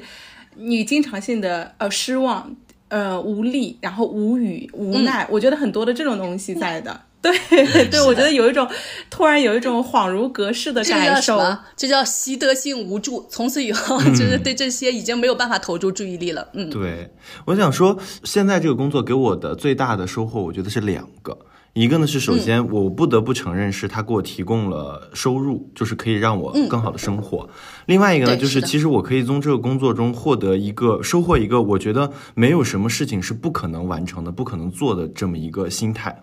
去做一个事情。我觉得，我觉得这一点是你们这个大厂非常独特的地方，因为其他的大厂就不是，就是其他的大厂都很难把事情做成，但你们这个大厂非常非常厉害，就是能把事情做成。我发现了一个非常核心和关键的原因，就是其他的大厂都在做 PPT，你们大厂已经摒弃了 PPT 这个事情，因为我觉得就是大家也可以警惕嗯一个。经常需要做 PPT 的工作，一定是一个非常呃无意义的工作。你可能学到就是能学学不到什么东西的，你最后发现自己离职了无路可走的。因为我也有朋友在四四大做咨咨询，他最主要的工作就是做 PPT。然后呢，他想离职的时候，他就发现天呐，自己掌握了一些全是 bullshit 的技能，就什么东西都没有办法转移成自己的这些技能。然后我就特别讨厌做 PPT，就是我的评级讨厌评级是这样的，讨 PPT 我觉得是最无意义的，Excel 起码还能呈现出来一些数据意义。对我最喜欢的就是 Word 文档，就是你能通过 Word 文档或者是备忘录，你把事情说清楚，这就是你最核心、最核心的技能。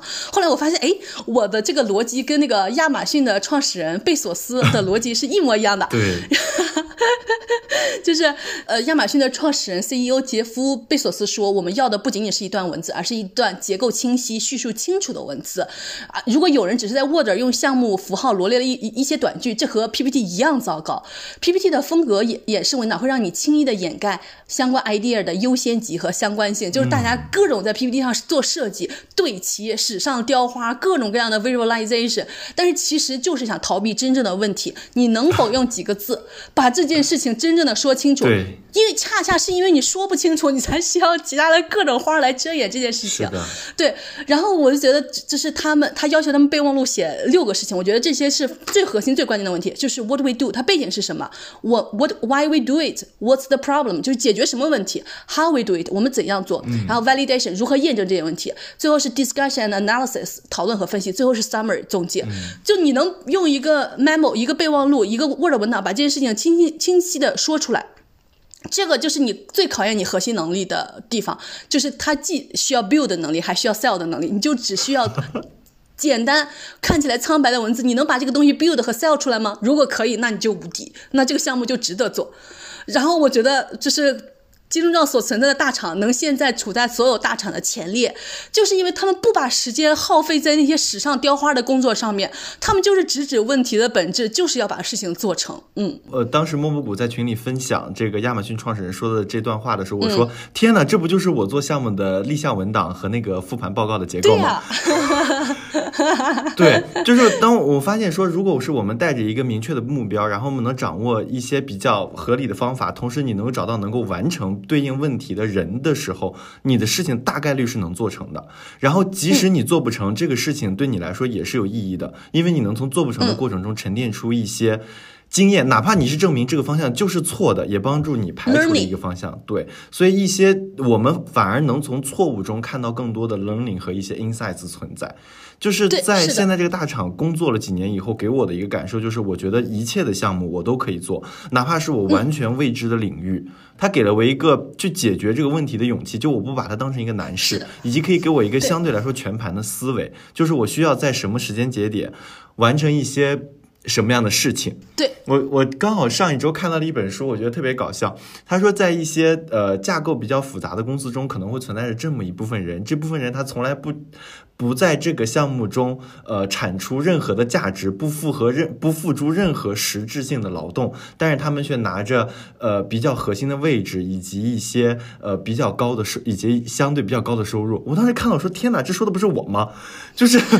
虽然我在整个项目中，就是我我我我们到时候会把这整个项目给分包出去，比如说产品的东呃产品要要哪些产品来做，研发找哪些研发来做，然后市场找哪些宣发同学来做。就是当把这一系列盘成的时候，我发现我其实在这个项目中没有任何实际需要我去做的事情。但是，一旦发生了所有的问题的时候，这一切东西又又会把所有的信息给汇总到你这里去来。你就是相当于是一个掌舵手，就是你你需要就是所有人有问题了就要来找你，你要知道问题的解决方案，回归溯源，它基本的逻辑是什么。这个工作其实是非常必要的，就大家可能会觉得，呃，每一个人都在干具体的工作，但这个人没干什么具体的工作，他只是在分配工作，但其实恰恰是这个工作非常非常的重要。因为我上初中的时候，我们思想政治有一课本上就有一句话，就他找一个工程师，那个机器出了一个问题，那个工程师只是画了一个线就把这个问题解决了，但那根线值一点五万美金。就是你知道解决问题的方法和思路，这个才是最至关重要的。嗯。嗯，然后另外一个就是，其实刚才这个投稿者提到了一句话，我觉得就是我跟霸王花都特别共情的一句话，说，呃，我感受到了工作的厌倦，但是还没有做出改变，因为每个月都有固定的工资，我不做这份工作就不知道干啥了。但其实我想结合我刚才的工作经验，跟大家说一个非常清晰的事实，就是工作占据了我们大部分时间，我们的收入是我们的这些时间给换来的。嗯。就意味着说，如果你把你的这些时间拿去做一些其他的事情，你同样可以获得收入，甚至你可能获得更多的收入。当然，这个收入可能不仅仅是指一些呃物质上的收入，可能还有一些精神或者是一些认知上的收入。所以，我觉得你要破除这些恐惧。就像我呃前一阵子就是在呃重新看简历的时候，在想说我有没有一些其他的工作可能我找那些工作都可不靠谱了，什么能源行业、AI 行业。各种有的没的，我觉得就是当当我看到他们的一些工作的一些职能和职责和能力要求的时候，我觉得我唯一没有的就是我没有相关经验，但是其他的所有的一切我都可以完成，甚至我可能会比他们同行业的人做的会更好一些。嗯，然后另外一个还有一个呃，因为做播客，因为我我坦坦诚的说，其实播客对我们来说也是有收益的。我们也在小册子的收益那一章的时候有详细的去写，我给我们带来的是不仅有认知上的收入，还有一些收益。嗯，然后我们也去认真的分析了这些收益的来源以及这个收益对于我们三个人来说意味着什么。然后我也去看了一下我身边普遍有副业的朋友，工作就是主业工作对他们来说侵蚀好像都没有那么的严重。因为他们会有更多的心理寄托和他们会把自己的很多的精力放在自己的副业上，他们也会觉得有一天没有主业工作了，我的副业也能养活我，甚至是他们觉得说工作没有意义、没有价值，但是最起码副业我在做着我喜欢做的事情。是的，所以其实我也想跟大家说，就是如果你的工作已经已经是这样了，你其实完全可以考虑一下，你是不是可以做些别的事情。如果你还离不开你现在的工作的话，呃，对，因为我前些天呃前几个月吧，有写过一篇文章，我们公众号也有发，大家回头可以去看一看。就是我我发现就是有一个情绪对冲，就是你发现你自己做的主职工作没有意义的时候，你做的副业能给你带来特别多的意义。你 你这个情绪对对冲就相当于是风险对冲，在这个世界要做有风险对冲非常非常重要，但有情绪对冲也特别特别的重要。然后另外一点，我觉得就是呃大家可以就是考虑的一个问题，就是是如何让学习和工作为自己所用，而不是被他人所驱使。我觉得这一点非常非常的重要。就是我我我在分析我和霸王花的区别，就我跟霸王花都是好学生，但是我俩的这个这个好学生的层面是非常非常不一样的。就是霸王花是一个知道。怎么去快速拿高分的学生？但是我是作为一个学生，我是每次我都想知道出题人为什么要出这道题，他想让我学会什么东西？那我学会了吗？我会多去问一下这一步。就是我在荷兰上学的时候，有一门课的老师非让我们写那个 logbook，就是飞行笔记，就是相当于是那个就是飞行员他每天都要记下飞行笔记，这样说今天进行了哪个操作，回头万一出问题的时候，他立可以立马回溯找到问题。我当时觉得好烦，结果我我回头写毕业论文的时候，我发现巨有用，因为毕业论文。是一个战线特别长的，你今天操作一个什么样的事情，你几你一个月之后你想不起来了，你后你可能会崩溃，甚至想跳楼。但是因为我当时学会了写 logbook，我然后我后头出现个问题，我立刻回溯到那一天，我发现啊，原来我当时呃搞了一个这样的 bug，我现在把它解决，我现在就能解决掉。然后我又发现这个 logbook 这个逻辑呢，又可以运用到我们的播客运营当中来。后来。因为我们的上传在一个平台总会出现一些问题，然后我就跟霸王花说，我们用 logbook 这个逻辑来解决一下这个问题。后来这个问题就可以被解决了。我觉得就是大部分事情或者是任务出了，我们都问了一问我们自己这个问题，他给我这个任务是想让我提。给到什么样的结果，以及我完成这个工作，我能获得什么样的技能提升，还有成长，我能从中学会什么样的思维？那我真的了解和学会了吗？其实就像我们上初中的时候，什么要算边长面积、求什么角度的时候，要做一个辅助线，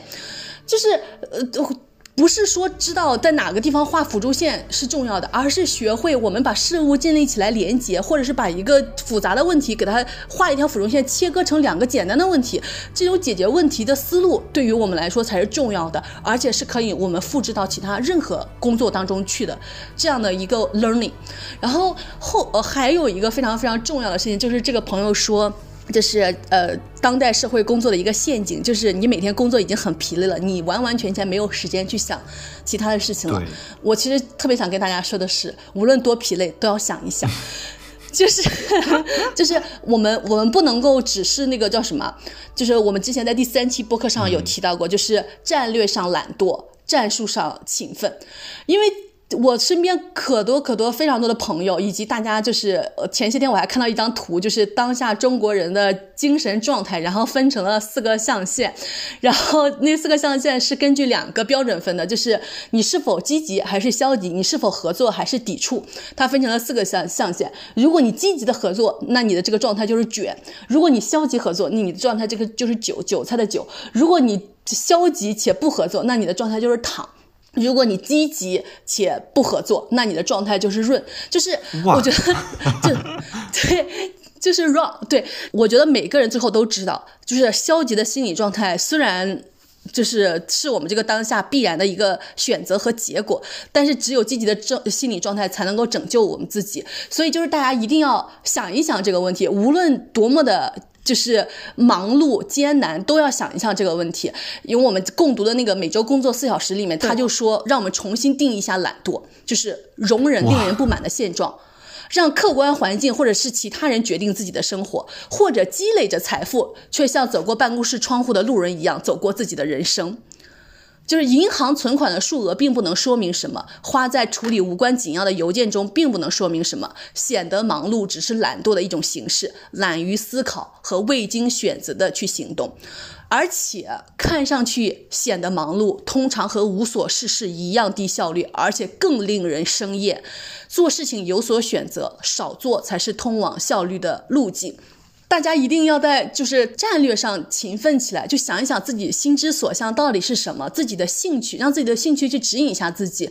就是在这个疲惫繁忙的工作生活里面，给自己创建一个隐秘的生呃个人生活。这个隐秘的个人生活不仅仅会让你喘息一下，它回头可能会给你带来真正的收入，你自己最想要的收入，就是一种不被别人管，也不用管别人，一种真正的实现自主权、拥有赋权的，呃，这个赋是赋予的赋哦的这样的一份收入。嗯，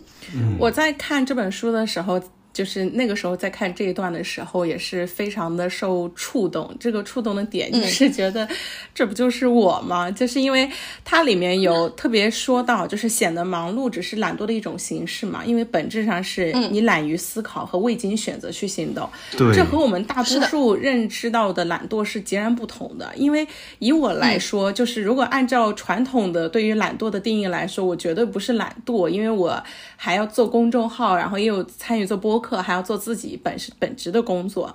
但是，嗯，我在看完这个之后呢，就发现，那我 最大的问题是在于，我是显得忙碌了，但是我这些本身就是这些忙碌的选择有没有经过我的思考？这个对于我来说是一个，呃，就是一记重磅吧。就是也是因为有这样的一个触动，后来我就决定辞掉了。公众号的相关的事情，然后我在这里，就是我后来也在小册子里面也去写了一下，就是我的心路历程，就是为什么我会选择辞掉一个我已经做了很久的工，做了很久的一个事情，而且我在认识到这件事情之前的时候呢，我是以自己有点为豪的那种感觉，就觉得啊，你看我是一个靠谱的人。但是我发现哦，就是有一些品质，大家就是一定要警醒，就是千万不要被就是社会所，或者是说我们日常所。认同的那种品质去束缚到自己，就是如果你被认为是一个勤奋的人，你被认为是一个靠谱的人，你被认为是一个坚韧不拔或者是很什么好用的人，但同时，它代表的是你可能对自我的剥削非常的严重。嗯，就是你对别人有用，但是很多的时候你对。自己不够爱惜。就是为什么你能够做到一个，就比如说以公众号的事情来说，就是我之前一直觉得它对于我来讲已经是一个非常熟能生巧，我就是每天只需要编辑，然后很简单，然后有点零花钱，然后对我来讲，我觉得很简单很 easy。然后后来的时候呢，我就觉得我为什么能够做到三百六十五天，每一天我都为这件事情花费时间？为什么我能够就是不需要任何，就是不需要这个公众号的负责人去担心我有任何紧急的状况，我都能够把问题给解决掉？我就觉得说，哇，我好聪明啊，我好灵活呀，不管遇到什么样的情况，我都能够很好的解决。然后后来当我认识到之后呢，我又就是有一些心底从心底里涌发出来的一些可悲，就是这些可悲的点是在于我把解决问题。让别人不用操心，成为我对于很多事情考虑的第一出发点。但是没有想到，也许当下的我，可能我想要躺着，或者是过春节的时候，我可能什么事情都不想做，或者是我在旅行途中，我想要专心去旅行。但是我的这些的需求，被我就是超我的部分所掩盖住了。嗯嗯嗯，其实，在我们的小册子里面，我也有专门一张分析八卦。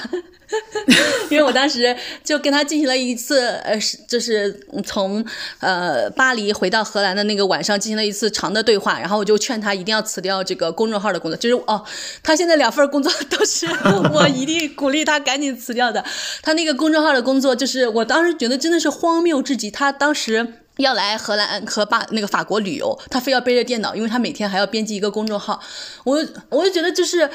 就是呃还有另外一个层面，就是霸王花把自己搞成一个无所不用其极的照顾者，每天在照顾着每一个人，就是在旅行中我发现的。所以就是他的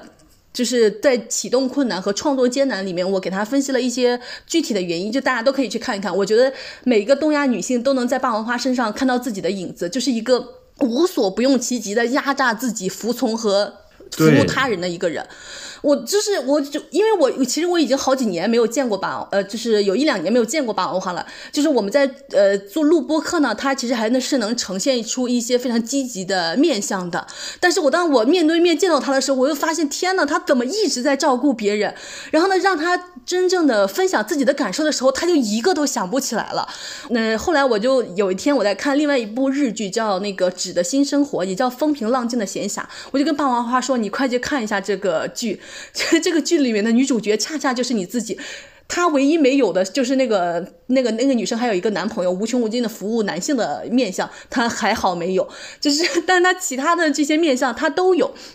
我就觉得这个这个是这种生活真的是特别特别的恐怖。然后霸王花就说他既然看过这个剧，他最爱日本的躺平剧了。然后我就跟霸王花说，我说这完全不是一部躺平剧，因为在那四个象限里面，躺平的是就是消极的不合作，但是这个女主。在第二集就开始非常积极的不合作了，就他逃离了那个一直在迫害他的系统。他后来不仅要自救，他还要解救他的朋友。就是我非常推荐大家去看一下我们创作的这个小册子，以及这一部日剧。就是很多东亚女性，或者是非常适应东亚系统，把自己塑造成一个照顾者，一个非常好用的打工人，一个无限的服从、无限的执行，把一切事情做得特别特别好的。这样的一个人，就是大家都能从这件事情中获得共鸣，因为你做的所有这些事情都是为了服务他人，而对自己恰恰是最有害的，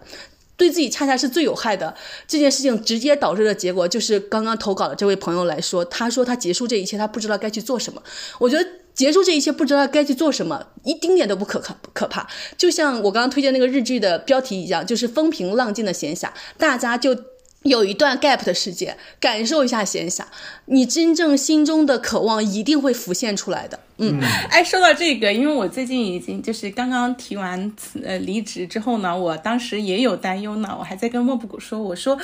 我说天哪，就是。我接下来，因为我特别担心自己会废掉，你知道，我觉得很神奇，这是一个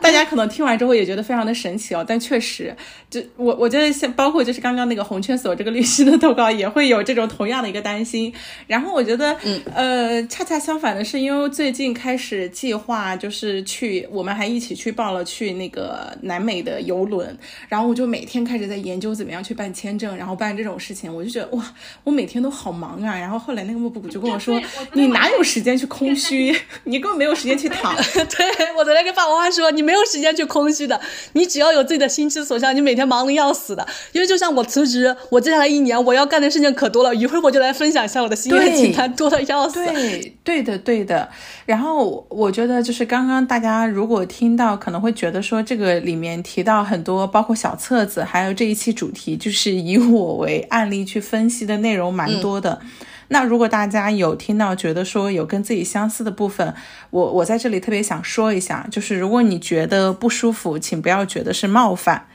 然后我觉得点还是在于说，如果你想要去改变，或者是说你想要探讨一种新的可能性的话，那我觉得这是一个契机，或者是给你提供一个 insight 的方式。但是如果你觉得你现在这样就挺好的，你觉得挺 OK 的，那没关系，你就选择听其他的节目，或者是更适合你、让你觉得呃舒服的节目。然后我觉得还有一点呢，就是刚刚说到，就是说到那个新剧，因为我前段时间我又去看了一遍啊，我觉得还挺有意思的。然后那里面就是说到我跟他有不同的地方，就是没有付这个付出男性的一个部分嘛。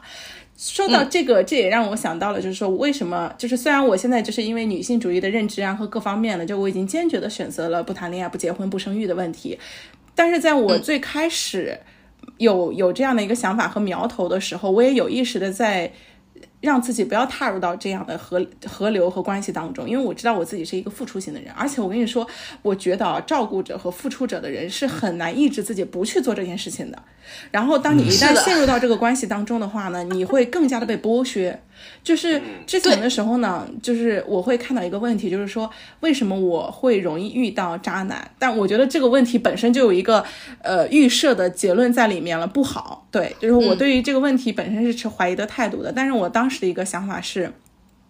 如果你自己是一个付出型或者是更容易照顾型的人，千万不要让自己付出更多。就是比如说，当我切断我跟男性更近距离的接触的时候，我起码让自己在这一方面减少付出，就是。我的付出展现出来，在我的工作，就是更集中的展现在我的工作方面。就是当然，我也受到了压迫，可同时我在付出的时候，我也有我相应的一个收获在。但是如果你在 对于男性有这样的一个付出，你真的就是无底洞，就是你只有付出，你没有收获。嗯，所以我我我就是刚刚莫布谷说到这一点的时候，我也就是想提示一下大家，就是如果我们要遭受压迫，请尽量让自己选少一点的压迫，然后再把自己慢慢的从压迫当中拔出来。对，而且我建议啊，大家。找一个朋友，就是他不是乐享你的付出、乐享你的奉献的那个人，他会指出来你不要，你不要再进行这种照顾和付出了，因为就是霸王花对自己这方面是完全无意识的。然后等他来到那个呃要来巴黎的时候，我真的是无比的震惊，他简直要把小屋小义乌那个批发市场搬到我家里面来，就是还要给我带洗澡巾，就是他无穷无尽的替别人着想，但是他却不想，这是他人生第一次出国，他应该减少自己的背包，让自己轻盈。的出发，更沉浸的享受这一切的欢愉和假期，就他想象的不是这些，而是想今天这个人有没有喝水，那个人需不需要纸巾，他需不需要洗澡巾，你还需不需要沐浴露，就是。就是一定要把注意力拉回到自己的身上，就是大家最好就是如果没有这样的朋友，就请听听这样的播客，让他就是多把注意力给到自己，不要成为东亚社会塑造的一个牺牲者、奉献者和照顾者，那才是灾难和悲剧最深的根源。嗯，好，我们来听下一个吧。行，在听下一个之前，我想补一句话：天哪，这个牺牲者和照顾者就是我们的妈妈们。是的，真的，他们就是这样子的。对，我觉得我很庆幸霸王花没有选择结婚、恋爱、生子这个，不然他的悲剧就会 更加的加深。嗯，好，我们来听下一位听友的投稿。Hello，大家好，这是 Who Knows What。我一直很喜欢放学以后这个播客。今天投稿工作这一期，先讲一下我的职业生涯。我在北京做了两年外贸，两年国际教育项目管理，来美国读的国际教育项目硕士，但毕业的时候找不到工作，所以就花了一年时间学习编程。现在已经是程序员两年了，一年是在一个中厂，一年是在科技大厂。嗯，第一个问题就是工作中有成就的时刻。嗯，一个是 debug，或者是把什么东西做出来的时候吧，就像你玩一个魔方，你终于把它做出来了，然后你觉得好有成就感，嗯，你就好有意思，啊，然后另外一个就是领工资的时刻，嗯，因为我是一个 fire 运动的呃拥护者，财务自由，提早退休。嗯，我目前的薪水的话是二十万美金一年。嗯，中小厂的话，程序员十万美金出头吧。呃，我在这里说我的薪水不是说啊为了炫耀什么之类的，嗯，主要就是想分享这个信息啊，信息透明化，因为大家只有知道了这种可能性，才会想着去探索这一条路嘛。嗯，探索，因为我因为我在努力的情况前提下，很多时候选择更加重要。因为像我上一个行业教育，在美国的话，你四五万美金一年都很难找到工作。第二个问题就是崩溃的时候。嗯，其实这一年在大厂都还是挺不开心的。嗯，压力大的时候是三分之一，崩溃的时刻三分之一，嗯，比较平静的时刻占工作的三分之一。这主要不开心的来源、压力的来源，一是工作内容变难，就还有就是文化不好。嗯，老板就是一天催催催催。嗯，还有就是编让我们这些小毛驴快马加鞭的出活。还有就是这个项目，呃，我们的产品功能很多，所以很多时候就是去问同事，他们也不知道这一块，还得自己去琢磨。嗯，第三个问题就是职业的多种可能性。哈，对于我目前这种状况，一个对策就是看心理医生，做正念冥想，下班以后多弄兴趣爱好来转移注意力。但这也是治标不治本的，所以我的对策二就和一些小姐妹在研究。怎么去让心理医生开这个呃生病的证明，然后来休三个月的病假，嗯，接着辞职。嗯，我们下一个，我至少我的找工作目标就是去中小公司啊，非科技行业、传统行业，呃，薪水打半折吧。嗯，当然我对这个工作的要求就是一周工作时间差不多二十小时，然后十小时研究，提高自己的技术。呃，然后十小时做自己的兴趣爱好，嗯，所以这就是一种工作的可能性吧，就是工作是副业，自己的兴趣爱好是主业。但这个的话也是我觉得最难的难点，卸下金手铐就是恐惧。呃，因为我和我小姐妹谈过，就是啊，觉得放弃这个大厂的名头，呃，放弃更高的高薪，其实这不是什么很困难的事情，最困难的就是啊。现在市场不好，我会不会把这个西瓜扔了，捡不到芝麻，然后很久找不到工作？嗯，这是最大的恐惧啊！因为你向上走的话，你是不需要什么勇气的。谁这给你更多的钱，谁还觉得啊拒绝他是需要什么难的事情吗？但是向下走，我觉得是需要勇气的一个事情。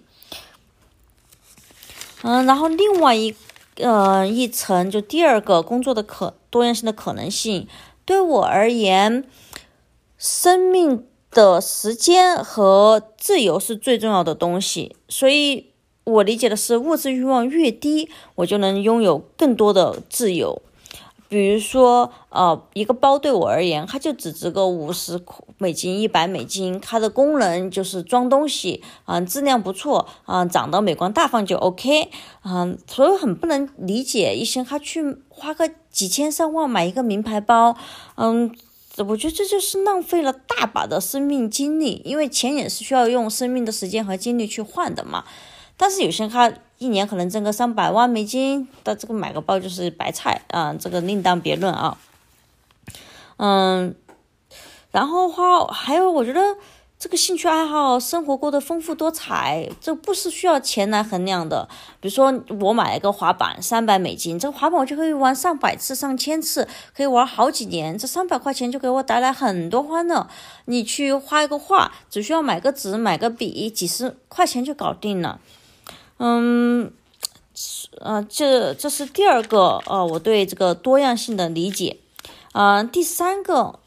这个职业多样性，我就觉得有些人还有一些执念，就觉得啊，我这个人生要找到生命所热爱的行业，是这个什么我的生命的 core。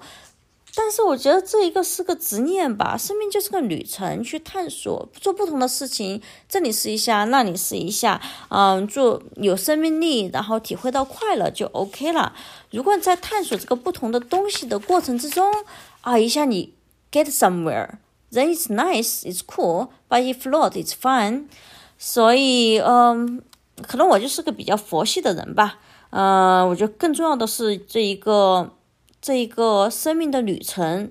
嗯，所以他如果能打做成啥事儿挺好，做不成也无所谓。所以我对这个工作的嗯最低的要求就是不喜欢不讨厌，上班不要觉得上坟就 OK 了。嗯，这就是我今天想要分享的，谢谢大家。对我，我我特别想跟这位朋友那个隔空击掌一下，因为他很多的这个人生选择和这个思考路径都跟我非常非常像。嗯，但其实我也有一个想跟他击掌的部分。我现在也有一种感觉，就是工作是副业，自己的兴趣爱好是主业。就是虽然工作占据了我每周绝大多数的时间，然后播客和播客大部分有关的东西，我是放在周末的时间做的。虽然绝对时间公司占据的非常多，但是我在这个时间中投入的精力和专注度其实是工作完全不可以比的。所以，所以我会觉得说，嗯，感觉好像播客其实才是我的主业，公司是我的副业。有会有的时候也会有一些这样的感觉。当然，我没有这个投稿者，就是他比较厉害的是，就是去卸下金手铐这个事情。就我的副，我的工作是我的副业，也是我的金手铐。嗯，对。就是他让我前段呃想起来，我前段时间听的一期播客，就是 After Hours，跟我们的播客名字很像。然后他有一期播客的名字叫 Portfolio，就是他就讲了，就是他刚刚其实你们提到的副业呀、什么个人品牌啊什么的，都是这期播客所要容纳的东西。就你的人生是需要组合的，你不能只有你眼前 打打工上班这一件事情，因为你一旦打工上班这件事情成为灾难的唯一来源，你就你你。的这个人生就难以承担这样的风险了，所以你就像投资一样，你的人生要风险分散，要有投资组合，所以你就是要发展你的兴趣爱好，发展你的副业。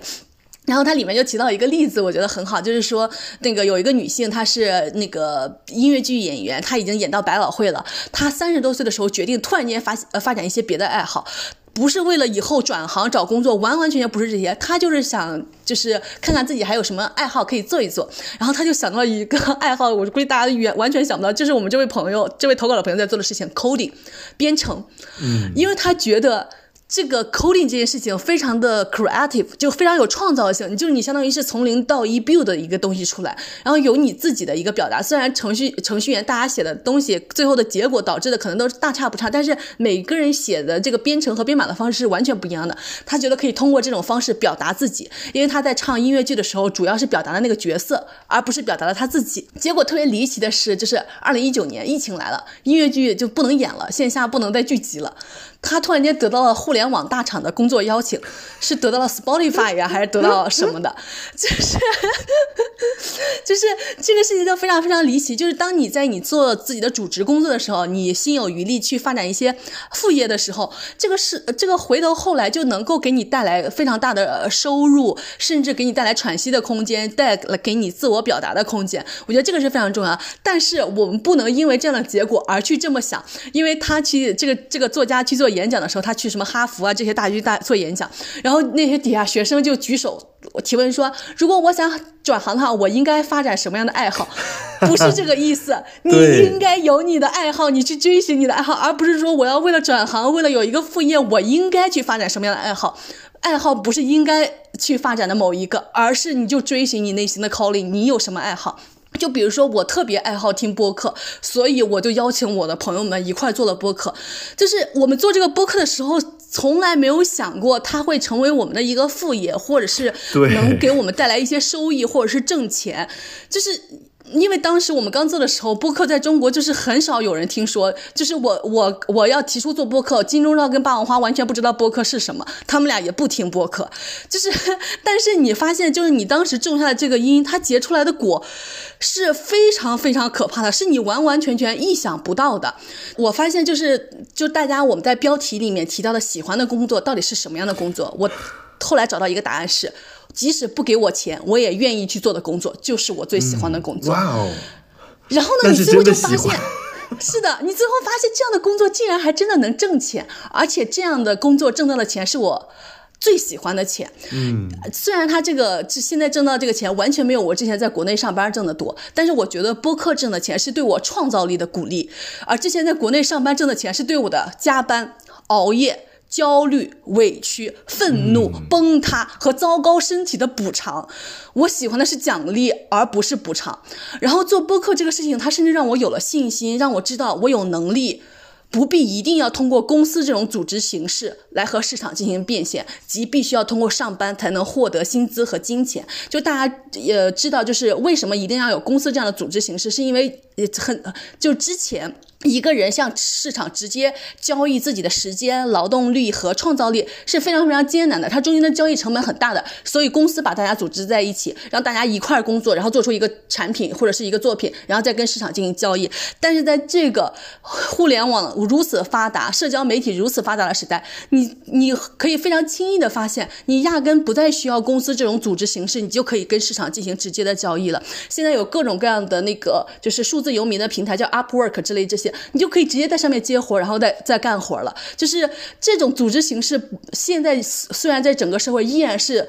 最主流的组织形式，就像异性恋是这个主流社会最 主要的恋爱关系一样。但是我可以看到，异性恋和公司制这两这两种形式，在世界各种呃各个范围内都在开始瓦解。就是大家可以看到，就是前方有新的可能性和光亮存在。就是我的朋友们经常叫我预言家，就不是因为我是一个真正有什么玄学能力或者是预言能力的人，完完全全不是。就我之前。呃，四五年前吧，就二零一九年有写过一篇文章，就是说九九六之后的泥潭就会带来高失，就是泥潭之后就是高失业，就是大家会接下来会找工作特别特别的艰辛和艰难。当时那篇文章得到了特别特别的多的阅读，然后那篇文章一开一开始还活得好好的。直到去年，真正的这个高失业率开始了，我这篇文章就在各个平台上被删掉了，然后我那个在那个平台上的号甚至还被给禁言了。就是你就发现预言实现了，但是这些预言跟玄学能力毫无关系，就你你你能清晰的捕捉到这些信号就在你的身边正在发生，你只要不麻木，你敢于让你的大脑去想这些问题，你一定能捕捉到这样的信号，你也可以成为一个预言家，然后。我觉得就是之前公司制是我此前能想到的唯一形式，但是现在呢，就是它过去强大到不可撼动，但这一切现在就开始松动了。我就在这个松动里面喘了一大口气。我觉得现在我的未来的生活有光亮可循。然后我觉得很多人喜喜欢工作的人，他们的本质原因，尤其是老板，你就看很多老板可热爱工作了，就是老有热情了。我觉得是因为他们在工作中拥有很大的自由，他需要对结果全部负责，因为他因此他不能糊弄，因为人。本质上是很难从互动中获得快乐的，你知道吧？就是你糊弄糊弄，把今天把这个活干完了，摸鱼摸鱼，把今天把这个活干完了，是很难获得任何快乐的。就是我前些天还在一篇文章里面写，就是摸鱼就得摸到鱼。就是我在公司不忙的时候，我摸鱼。我今天写了一篇 newsletter，我觉得很快乐。但我今天如果是纯粹的摸鱼，就是啥也不干，就搁那儿刷网页什么的，我今天绝对不会快快乐的。就是糊弄的对待这件事情，就是大家可以把这种糊弄的时间省下来，用来对待自己真正的事呃事情。然后我们最近还发现嘛，就是大家都在说世界就是一个巨大的草台班子，霸王花跟京东上来自的大厂和国内的顶尖机构，就是嗯，大家去如果真正的毕业去任何一个看似光鲜亮丽的地方去工作，就会发现任何组织结构都是草台班子。真正看起来像草台班子，就像我们仨这种的，反而是。创造出来的东西不是草台班子会创造出来的东西，因为我们对它的结果完全负责，我们会交付我们的勇敢和真诚在这个创作的内容里面。嗯，其实我觉得有的时候草台班子它的出现，其实是因为体制和环境本身使然。其实有可能和草台班子里面的人，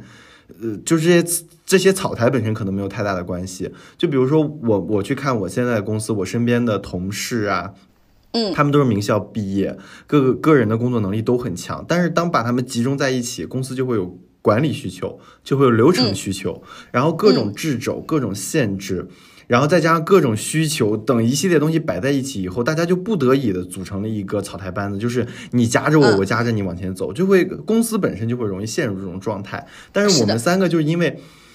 嗯，我们三个随时可以对我们不满意的事情，或者我们觉得不 OK 的事情，就随时终止。我们也可以去承担随时终终止的后果和这个风险。对，那我们就觉得在整个呃我们在一起去创作的过程中是一个 nothing to lose 的状态。那我们其实就可以去集中所有的精力去做我们都共同有热情的、感兴趣的事情。那在这个的导向下，你看起来是草台班子，但是你做出来的东西也不会是草台班子的事情。嗯。对。哦，正好，因为我们刚刚讨论的这些，其实都是我们在那个创作者手册从布克开始说起的，我们这本小册子里面写的内容。我非常推荐大家去阅读一下我们这个小册子。我们总共有六章内容，分别是就是创作的动机和动力，然后让创作的动力不止于三分钟，然后以及定位和选题，如何拥有。个性还能触发共鸣。第四章是呃棒花负责的那个运营和上线，就是上线你的内容，找到你的受众。然后第五章是金正负责的，就是关于录制和剪辑一系列的所有的全部全系列的教程。就是还我们还分成了就是 beginner，然后呢就是已经掌握一定技能的人和那些比较高精尖的这个朋友们，就是各种各样的 bug 的解决方案和一切的问题，就大家可以从我们的血泪经验里面获得很多不再陷入这样 bug 的 一个教训。还有第六章就是我们刚刚频繁提到的，就是我们呃创作带来的一些收获，就是我们的标题叫做“创作带来的海啸”。我觉得就是大家呃看完这本小册子啊，就是其他的东西不敢保证，但是一定会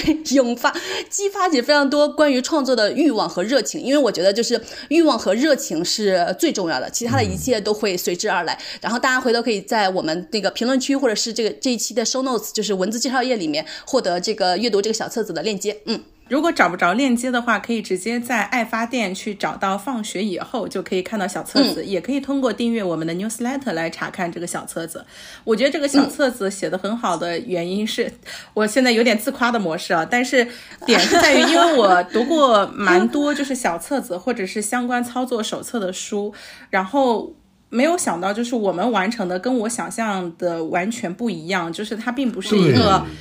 呃，客坦白来说，它并不是一个打双引号的成功复制指南，它是让你找到你自己心之所向的东西。我觉得，如果但凡能够触发或者是点燃你，那读这本小册子，也许你就能够找到一种新的可能性吧。对，是的。然后呢，刚刚这位朋友呢，他还提到一个就是 fire 的概念，就是早那个财务自由，早日退休。就我之前在大家回头。听我们第三期的播客，就是关于心愿清单的时候，其实我就有有这个这个 fire 的这个 想法，就是希望能够早日退休。但是我在读每周工作四小时的时候呢，我又发现我有了一个非常崭新的不同的想法，就是它这里面有说一件事情，我觉得非常非常的正确，就是在每周工作四小时里面有一句话说。退休就是承认这样的一件事实：你不喜欢自己在人生最年富力强的岁月所从事的工作，这种人一开始就失去成功的希望了。这种的牺牲完全不值得。就是为什么我们大家都想早日退休呢？是因为我们都不喜欢我们当下所从事的这个工作。然后我们现在这个当下呢，恰恰就是我们人生最年富力强的时候。就是最年富力强的时候，你应该去做一切你喜欢、你应该去做的事情，而不是去做忍耐。这件事情，因为我们。就是之前向标有提过，就是人呃中国人呃陷入的一个状态就是悬浮的状态，因为当下太痛苦了，所以不敢体验当下，就是像悬浮自悬浮列车一样猛往前跑，就是像一个失控的列列车一样一直往前跑，就是不知道目的和终点在哪里。然后呢，后来大家给自己找到一个目的和终点，就是早日退休，早日结束这一切。但是人不应该在年富力强的时候去做这样的牺牲，所以这个作者呢就提出来了一个迷你退休的概念。也恰恰呢，是我们第四期播客所提出来的概念，就是人应该，或者说人可以这样选择，就是每工作三到五年的时候，就选择 gap 一年，去选择休息一年，去选择探索一下自己，也探索一下这个世界，找到自己的新的心之所向。我觉得这个是可能是一个比较健康的退休状态，就是你把之后你六十五岁以后的那退休的，你身体可能最差的那三十年。平摊到你现在年富力强的这几十年里面，就是你隔几年退休一次，隔几年退休一次。然后我前些天还看那个，就是英国现在年轻人有一个选择，当然他们是的确真的有 privilege，就他说他们会住在父母的家里，然后呢工作半年，然后把这工作半年的钱攒下来，然后呢剩下的半年就把这工作半年攒的钱用来去游荡整个世界。我觉得这是非常非常好的方式，但是。我们作为中国人，就是没有这种优势。首先有一个非常核心的优势，我们就没有，就是那个签证和护照的优势。你每次办签证。和办护照，就是会花巨长的时间和巨长的钱，就像霸王花办这个来荷兰的护照那个签证，甚至要等将近半年。他在办美签，等了半年也没下来，就是 这种我们一直在等待的时间，还是非常非常恐怖的。所以，我们回头也会呃，正好就就会提到我的心愿清单，就是我们我们的心愿清单里面就有一个能希望帮助大家解决这个问题。好，我现在来讲一下我。新的，就接下来这整一整年啊，跨的自然年的心愿清单。因为我那天晚上突然间找起我之前二零二一年的心愿清单，我就觉得好感慨啊！就是我当时的一些心愿竟然超额的完成了。就比如说，之前当时想的是那个，就是通过那个买一个。用于录播课的话筒五百元，希望这样之后就能够更便利的录播课。然后我的当时的心愿是我们希望能够通过录播课来挣到这五百块钱。结果我们肯定只现在就是真的是超额的挣到这五百块钱，但是呢，我们完完全全没有买买那个买一个话筒，因为你后来其实发现你用手机录的也好好的，就是很多时候大家可能会觉得我需要一个工具才能把一件事情做好，然后呢，我要为这个有这个工具而去挣钱做这件事情。但是当你真正挣到这个钱了之后，你就发现，哎，我完全不需要这个工具，我也能把这个事情做得挺好的。就是就是大家，这是给大家一些额外的收获。然后呢，我那天晚上就录，就是写下来了我的心愿清单。然后我也请金钟罩和霸王花想一想他们接下来的心愿清单。然后呢，首先我的第一个心愿清单，就是因为我不是离职了嘛，我就可以接下来，因为呃，我正好跟大家透露一个事实，就是如果你是全球排名 QS 前两百的学校毕业的，或者是你就是在荷兰呃。学校毕业的，你都可以在毕业三年内申请一个荷兰的签证，叫 Search Year Visa，它是整整一年，你就可以在荷兰找工作、工作、正常生活啥的。然后呢，因为荷兰的在那个申根区也是欧盟，你就可以拿着这个签证在欧盟区畅通无阻的旅行了。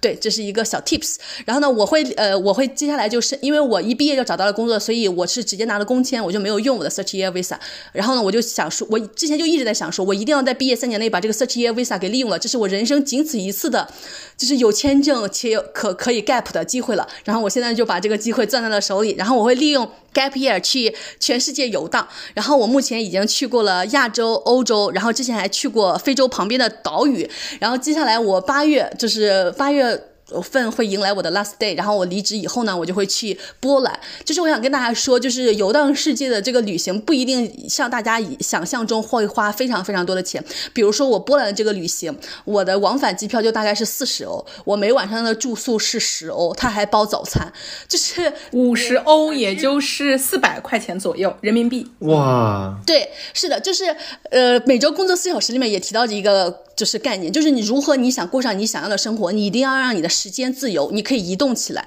因为你如果时间不自由，你就会可能会在跟所有人一样，在高峰期出行，就比如说国庆假期什么假期出行，这个时候机票一定就是最贵的，住宿也一定是最贵的。你只有能实现你时间上的自由，你可以以非常低的成本享受你想获得的一切。就是游荡世界这个事情，没有大家想象中成本如此高昂的可怕。对，然后呢，那个我之后会呃。九月份，我想跟我的朋友一块儿去意大利的多洛米蒂。多拉米多洛米蒂呢，就是那个阿尔卑斯山区的一部分，相当于你可以花着意大利的物价看到瑞士的风光。就是有时候你就可以找到一些这种以很低的成本看到一些非常你特别想看到景色的方法。嗯，然后呢，接下来十月份我会和霸王花一块儿去。非洲去坦桑尼亚看动物大迁徙，然后嗯，大家如果看小红书就发现哇，他大家都花好多好多钱去做这件事情，然后我就在一个网站上叫 Safari Booking 上面就找到了一个很便宜的，然后我们大概去一周吧，我们的那个花费是六百多美元。就是他包包住宿、包吃的，然后包当地所有的这些行程，这些有的没的的东西，嗯，然后呃十十一月底、十二月初呢，我跟霸王花会呃加入一个数字游民的游轮旅行，它是一个环大西洋的旅旅行，然后这个游轮上会聚集全世界的数字游民，因为我就想想成为一个数字游民，我就想看看数字游民究竟在这个世界上是怎么生活的，他们获得报酬、获得收入的方式是怎么样的，他们探索出了一些什么样崭新的可能。性，因为你无法成为你没看见过的人，所以我就想去看看他们。然后呢，不仅看看他们，也看看这些我特别想看的美丽的景色。因为之前我们在那个。呃，就是看过的世界和还要去看的世界里面，我推荐了一个我特别喜欢的地方，就是加纳利群岛的其中的一个岛，是我觉得我现在全世界旅行最喜欢的一个地方。然后呢，这个游轮就会从加纳利群岛出发，所以呢，他还建议我跟霸王花会先到加纳利群岛待个一两周，然后呢，我们再坐上，就是探索一下加纳利群岛，就是三毛之前居住的地方。然后我们再坐上这个游轮，沿着大西洋一路到达南美，到达巴西。然后呢，我们我跟霸王花最近也在申申请巴西的签证，然后我们就还可以在南美的大陆上再去探索一一番，就。是我的这个 今年的规划，现在是这个样子的，因为我们的心愿清单有一个原则，就是你想做什么样的事情，然后这个事情大概要花多少钱，然后你准备呃以怎样的方式能找到这个这这些钱的供给。所以呢，我是我是这个样子，因为我现在已经在荷兰上了快九个月的班了，然后等下个月我 last day 发到工资呢，我的存款大概有两万欧，然后它就可以支撑我大部分游荡的开支。然后我在游荡的间隙呢，然后也会在数字游民的平台上接一些工作来挣钱。然后我最近天天在搜各种关于数字游民可以接的工作，然后我就想到一个我可以接的工工作，就是我可以去训练 AI，就是做中文语料库的训训练，因为我是一个中文说的很好的人，然后我还能给呃 AI 提供一些非常崭新独特的中文语料，就是很多人没有在说的那些中文语料，嗯，然后这个事情我就可以做。然后这个我这个钱也准备好了，然后等我钱花完了，我就开始再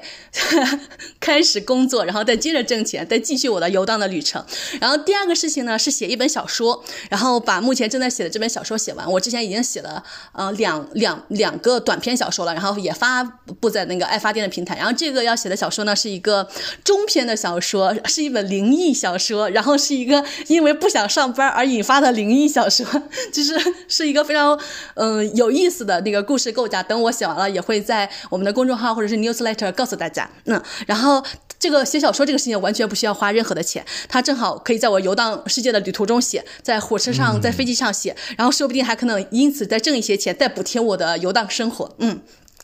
然后第三个是一个非常非常非常关键的事情，就是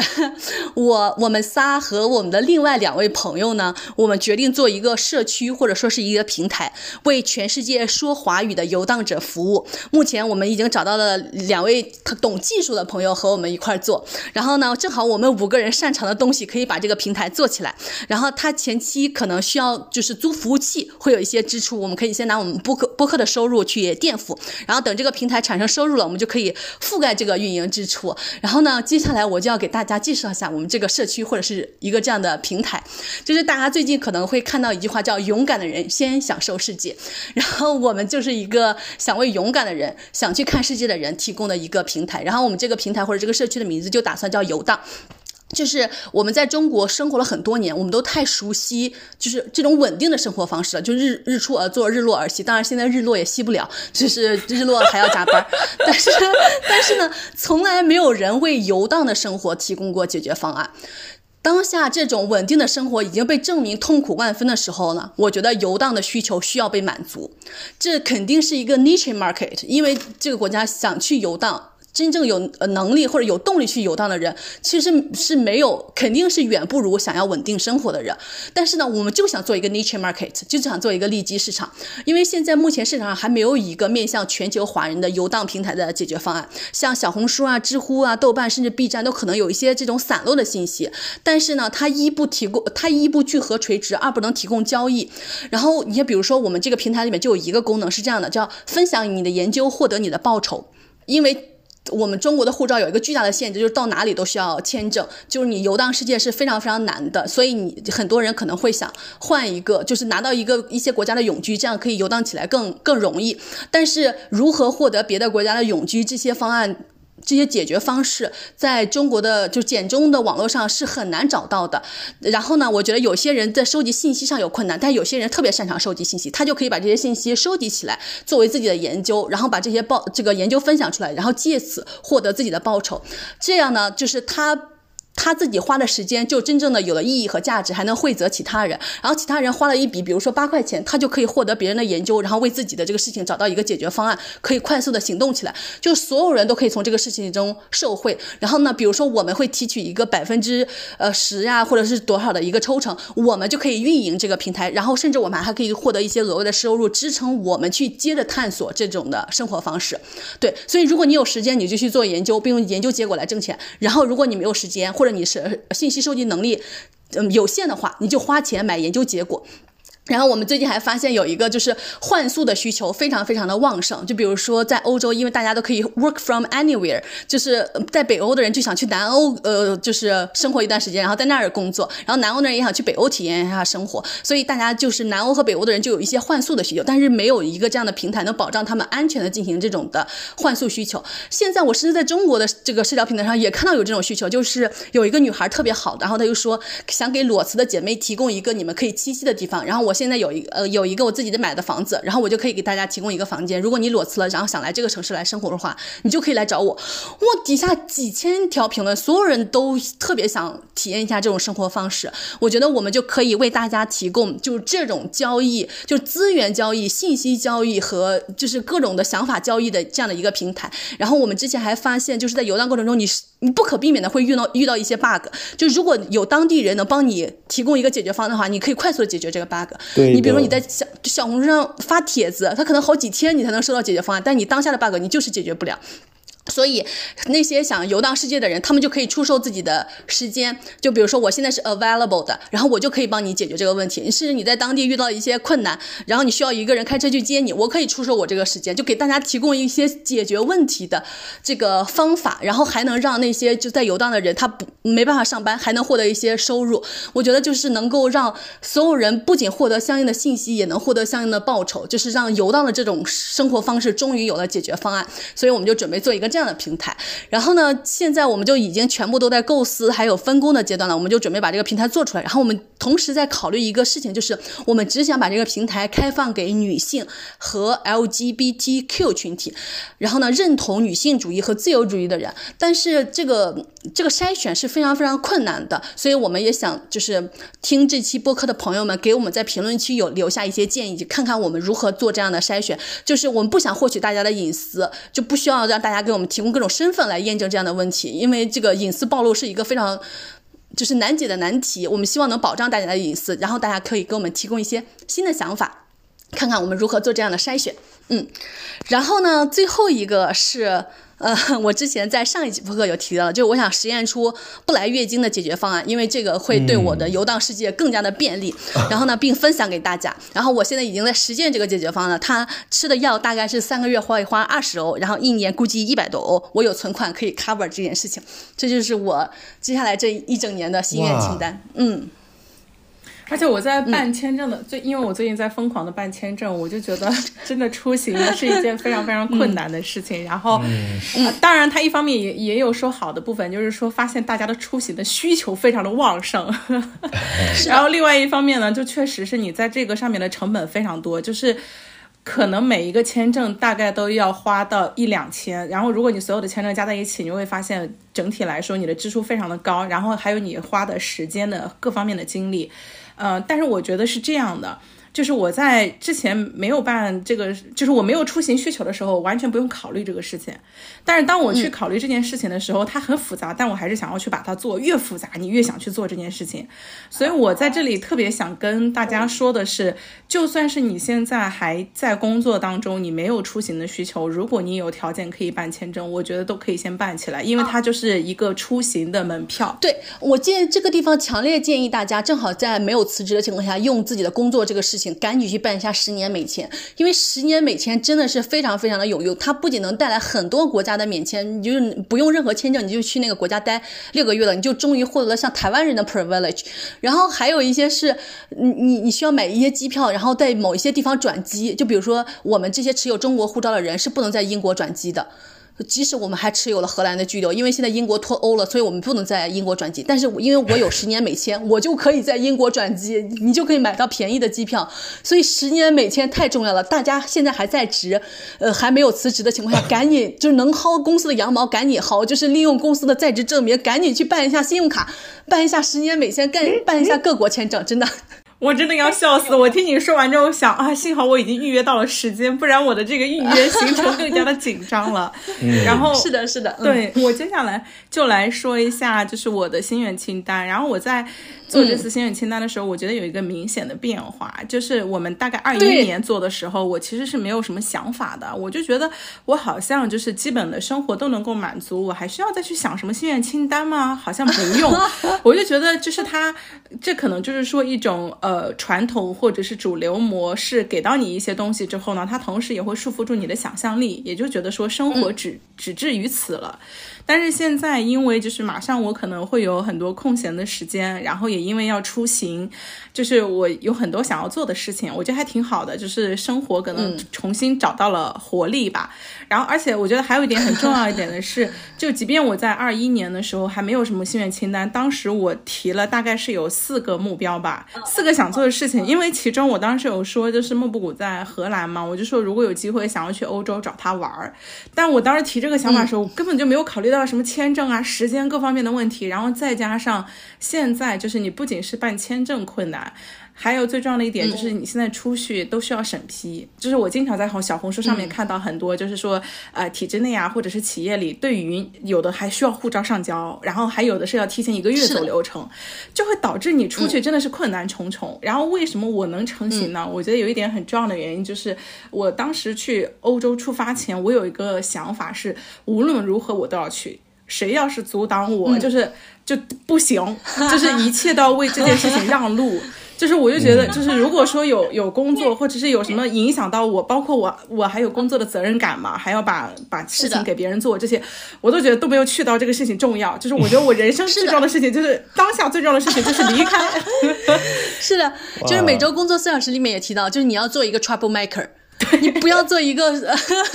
润滑剂，一个润滑油，让一切顺利运转的人。你就要为你的心之所向做一个 trouble maker，无论制造多多少麻烦和困难，你都要去。嗯，对。然后我觉得，那你其实你真的去了之后，才发现很多的事情没有你想象中的困难。就算是要审批，就算是要审核，你就去走这个流程，也是一样的。就是很多的时候，它规则的设置就是让你不要跨越这个栏。但是我们要做的就是把自己规无视规则。如果你是这样规定，我就要硬闯，我就要一直闯。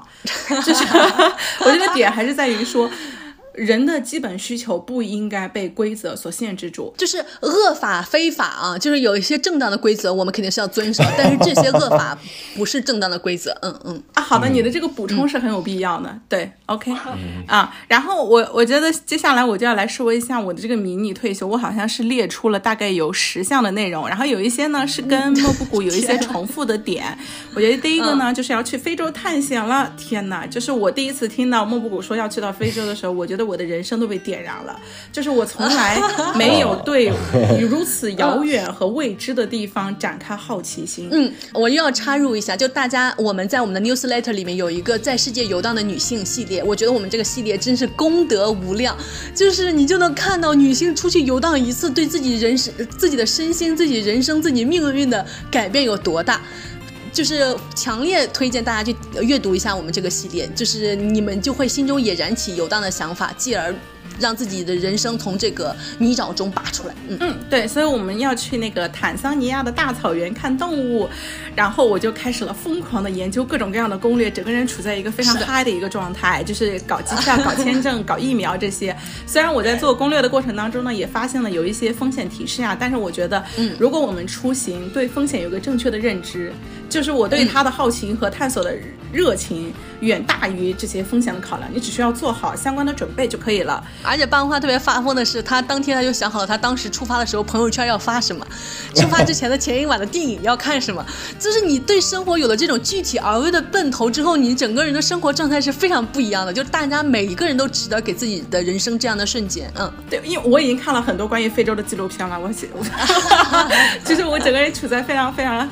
高兴的一个状态。呃，然后就是我我在这也补充一下，就是我现有的这些相关的心愿清单的实现方式，目前就是靠存款。然后我也在想，就是一边 一边花钱，一边在想，就是怎么样去赚钱的方式。然后第二个呢，就是刚刚跟莫普说的，就是去北非和巴西探险。我觉得天哪，我的人生还有什么时候可以跑到这么遥远的地方呢？而且是 横跨大西洋，我就觉得嗯很好。莫布谷是想要探索数字游民的方式嘛？我纯粹就是想玩儿。而且我要，而且我要跟大家说一下的，就是，比如说大家可能会担心语言障碍什么的，其实我的英语也就是很简单，只够基础的沟通。然后我还特别逗，我还去跟人家那个组织方发了一封邮件，我说我的英语可能很简单，呃，会不会影响到参与？他说没关系啊，你还有时间，你去好好提升就行了。然后，然后呢，我就觉得，哎呀，就是好积极哦，就是大家不要太被想象当中的东西。去束缚住你，去适应一下，你就就适应了。很多的东西都是这样的。是的，是的，是的。然后也因为这个，我就要开始去办理巴西签证，还有西班牙的签证。然后确实这俩签证都不好搞，但我决定把它给搞下来。然后呢，第三个的话呢，我就决定是要办各国的签证，方便接下来有空就进行世界的旅行。然后也为了这个，我提前换发了我的护照，因为护照是剩下六个月有效期的时候你才能换发，但是我还剩两个两年多。可是你比如说像加拿大签证或者其他的签证，它是根据你的有效期给的。为了方便我接下来的旅行不要有后顾之忧，我现在已经拿到了我提前换发的新护照，然后我接下来就要开始办理美签，然后新西兰签证、澳大利亚签证，还有加拿大的十年签证、韩国的十年签证。这些签证为什么我说要去办理呢？就是要趁着工作的时候，它是一个长期的签证，就不像申根签是一次。你要是美签办成功了，其实你韩国的签证就不用办了啊。对，这个也是，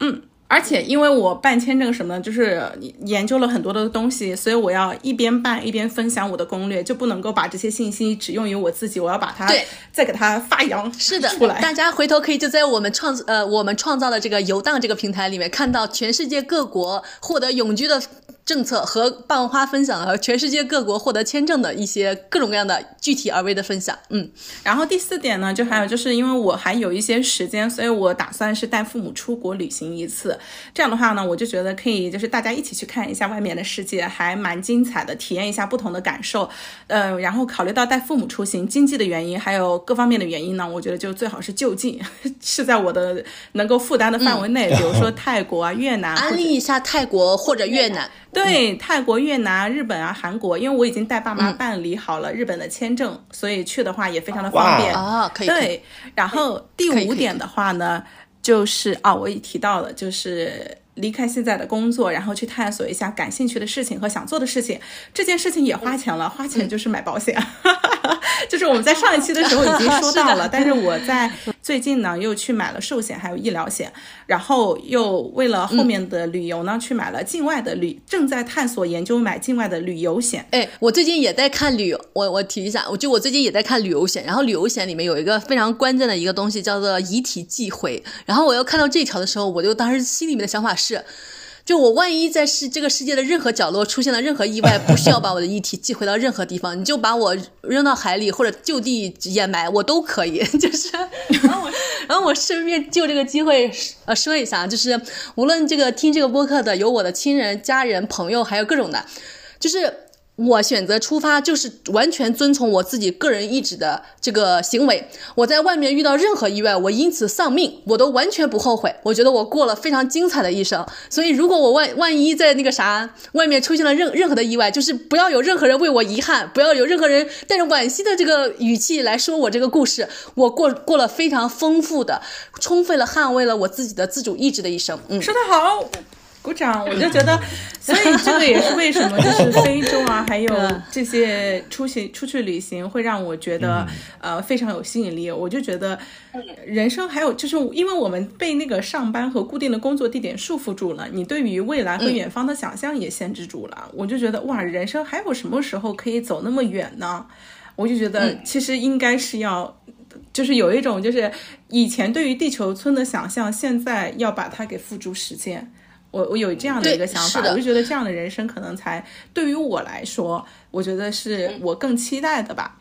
然后第六点，我的心愿清单是学习开车去澳大利亚自驾游。这点特别逗，因为我在大学的时候就已经拿到驾照了，十年驾龄了吧都有。就是！但是我从来没有没有上路过。然后不是，你是十年驾照龄，但是零驾龄。对对对对对对，而且而且也因为就是。我在国内也其实完全不想买车，也不想开车，因为我觉得体验感非常的不好。然后，但是为什么我最近重新燃起了这个想法呢？我就发现，真的就是如果你是去玩儿。你就觉得很多的事情它都会很轻松，因为那个莫布谷提议就是我们可以明年一起去澳大利亚去找朋友，然后去自驾，然后就说哇，去自驾好好啊！但我岂不是也应该去学习一下怎么开车？然后就是因为这个，然后我最近已经开始练了。对啊，你你这我我正好还有一个背景信息要分享，就是在第六期跟我们分享他之后的那个呃人生规划的那个朋友，他现在已经到达澳洲了，然后他正在开始学车，他邀请我跟霸王花去澳洲找他玩，到时候他可以自驾带我们。但是因为我们去的时间比较早，他那个时候驾照还不一定拿下来，所以我就鼓励霸王花在中国，因为中国找驾照那个那个那个叫什么驾教练陪练是非常便宜的，就是我在欧洲找是非常非常昂贵的，所以我让霸王花去解决一下这个问题。然后如果那个韩国的那个常温超导是真的，我就准备骑电动车环游世界了。因为常温超导是真的，那个电动车可能 一年只需要充一次就能完成，就是一直开，一直开，一直开。嗯嗯，对。所以我就觉得，你如果真的是你只是为了拿驾照而去学学习考试，你会非常的痛苦。但是我现在因为满脑子在想着说，哇，我要去澳大利亚探险了，然后我就对这件事情充满了想象，我觉得很开心啊。然后第七点的话呢，就是我也在想，就是出去旅行的话要。保持身体健康，因为疫情三年吧，我反正意志也消沉，身体也消沉，就整体的状况都不太好。我去欧洲的时候，中间还有两天身体不舒服啊，还生病了。是的，对，就就是影响到旅行的行程。所以我就觉得，那接下来去世界各地探险，它有各种各样的未知，就是把自己的身体保持一个比较好的状态，能够更好的去探险。所以我对这件事情花的钱是十块钱买了个体重秤，但是 能否成功是未知的，因为我之前也列了。一个这个心愿清单没成功，但我觉得就是接下来我当我走在路上多走的时候，我觉得运动也是在起发生效果的。然后呢，第八点就是刚刚莫布谷已经说了，我们一起去尝试创业，做一个游荡者的平台。就是目前我对于这些事情呢想法呢，就还处在一个非常初级的一个阶段。但是我觉得它有一个非常好的概念和非常好的想象，因为我反正现在是上班是不想上班了，就是，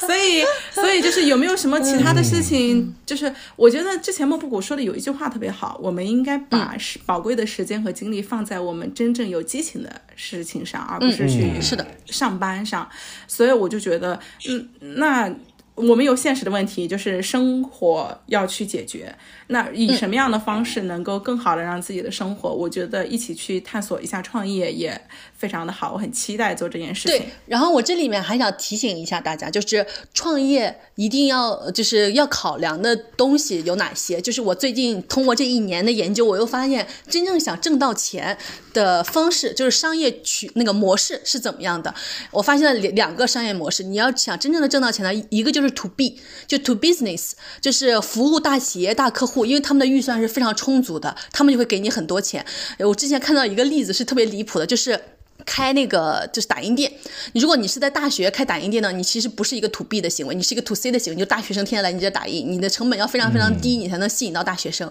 但是有一个呃打印店呢，它是在那个投行。下面开的，然后呢，因为投行要要经常做那个 presentation，要去做提案、做 pitch，所以他们经常要打印出来各种各样精美的东西，但是各个团队都在抢那个打印机，就很困难，所以他们就会花大价钱，甚至一张一百块去楼下打印店打印，就是。从此以后，这个打印店就不是 to C 了，它是一个真正 to B 的打印店，这样就能挣到非常非常多的金钱。所以，就是大家创业的时候就要想好，就是呃要 to B。如果你 to C 的话呢，就要 scalable。scalable 的意思就是说可以规模化，而不呃可以规模化的意思呢是说。你每创作出来一个新的产品，你不需要再付出同样的一份劳动了。我们做播客就是一个非常的 scalable 的事情，我们仨只需要创造出来这一一期播客录音，每一个新的听众听这个录音，我们不需要再额外劳动一份了。这个才是真正 scalable 的，就是你 to C 一定要 scalable，就相当于现在我们的收益模式也是这样的。我们的收益模式就分成两个部分，一个是 to B，一个是 to C。我们在播客中跟品牌进行合作，就是我们 to B 的收入。然后我们有一些那个付费播客和付费的内容，它就是真正 to C 的内容。我们这些付费播客和付费的那个小册子，它。不需要我们再额外再写一份，再服务一个新的受众了。我们只要写好一份，然后新的人就可以一直来买了。然后我们还利用了一个杠杆，叫做互联网的杠杆。互联网的是能实现 scalable 最重要的杠杆，所以你做这件事情就可以零成本的做这件事情。我们在这里面鼓励大家创业，千万不要消耗自己的存款、家里的存款、什么亲戚朋友的存款来做这件事情。在这个互联网的时代，大家是可以利用互联网的杠杆效应，以零的成本去做很多的事情的。嗯，就这是。是对大家，就是如果想真正辞职，然后做一份自己的事业的一份建议啊。嗯嗯。然后我第九点呢是。把考雅思提上日程。然后我之前其实是已经付费了，但是迟迟一直没有学习，就确实是出于对于学习和考试的有一些。我觉得是有一些恐惧和担心，然后再加上还有就是一直没有花时间和精力去做这件事情。就是我觉得就刚刚跟我们提到的懒惰是有关联的。就是对我来说最重要的事情可能是这个，但是我现在为什么现在开始提这件事情了呢？就是因为我要出国开始玩了。呃，这里面我又要说一句事情。就是那个每周工作四小时里面有一句非常重要的话，说我再重复一遍你应该知道的事实：我们最害怕做的事情，恰恰是我们最应该做的事情，也是我们在第三期播客里面提提到的，就是我们要勇于有勇气去面对真正的挑战，不要给自己创造一些假挑战，要去面对那些真正的自己该做的事情。对的，呃，然后然后呢，最后还有一个心愿清单呢，是思考一下。投资理财和风险分散，我是这么，我虽然说这么去写，但是我觉得对于我来讲，我的诉求都不是说有新的那个收益了，就是如何减少减少损失，减少通货膨胀带来的损失，减少贬损。我觉得是减少贬损，就就是我目前的一个目标了。然后我觉得是这样，减少贬损和增加安全性是我目前需要考虑的一个问题。对，因为，是的，对，就是如果出行的话，那如果资金上出现断裂或什么的，就会呃非常的被动。所以我觉得我可能会需要去考虑一下这些问题。我们也在说不要把鸡蛋放在一个篮子里，所以尤其是当下的这个环境下，大家可能更需要或更紧迫去考虑这个问题。然后这这个我就补充一点，就是去年去年的时候有两次，就是欧元呃。汇率到达非常低的状态，然后我就鼓励霸王花，还有金钟罩，还有我其他的朋友们一块去买欧元。然后呢，第一次他们买了，然后第二次甚至金钟罩还让自己的妈妈买了。结果今年欧元猛涨，直接一度干到了八。就去年我们买的时候大概是六点八。然后从此以后，霸王花人生最后悔的事情 就是当时没有多买所以我发现这个也特别逗，就是有朋友知道了，因为因为我们的朋友会说：“天哪，我怎么那个时候没有买欧元？”结果我买了的人呢，就会说我买的太少了。嗯，对，是的，就是我我当时没买的朋友呢，就一直来。跟我说，天哪！我当时为什么没有听你的劝买这个欧元？我作为预言家呢，是有一定的那个 观察市场的预言能力，不是靠玄学啊。然后我前段时间就写了一呃呃一篇文章，也发在我们的 newsletter 上面。然后呢，因为 newsletter 上面所有人都在说能不能也发在爱发电上面，所以我也发在爱发电上面，大家就可以去看。然后我觉得我这个事情也展示了一个就是在主流的上班路径之外的一个可能性。就我那天在看一个剧叫《重启人生》，然后我就突然间发现，我看了这么多年的中日韩的剧。就是中日韩的剧是非常非常不同的，我可以通过中日韩剧来分析一下三国人民、东亚三国人民的精神状态和经济发展这情况。然后我当时看完，我就写的非常非常的愉愉快，一气呵成。然后我觉得我写的这个东西呢，还给大家提供了一些投资理财的，呃，安排的建议，就是对大家也会特别特别的有帮助。然后我就当时感受特别好，因为你真的觉得你在非常愉快的做这件事啊。这里面还给大家提一个建议，就是大家比如说去选择创业或者是选择任何新的工作的选择的时候，一定要考虑到自己的优势是什么。你的优势就是你可以轻易做到别人可能要花费非常艰难的时间也不一定能做得出来的事情。就是写作或者创作对我来说就是一个这样，我充满激情，我非常享受，而且我写出来我还觉得对我自己是治愈，对他人也是治愈的事情。就是这个里面就是获得的。那个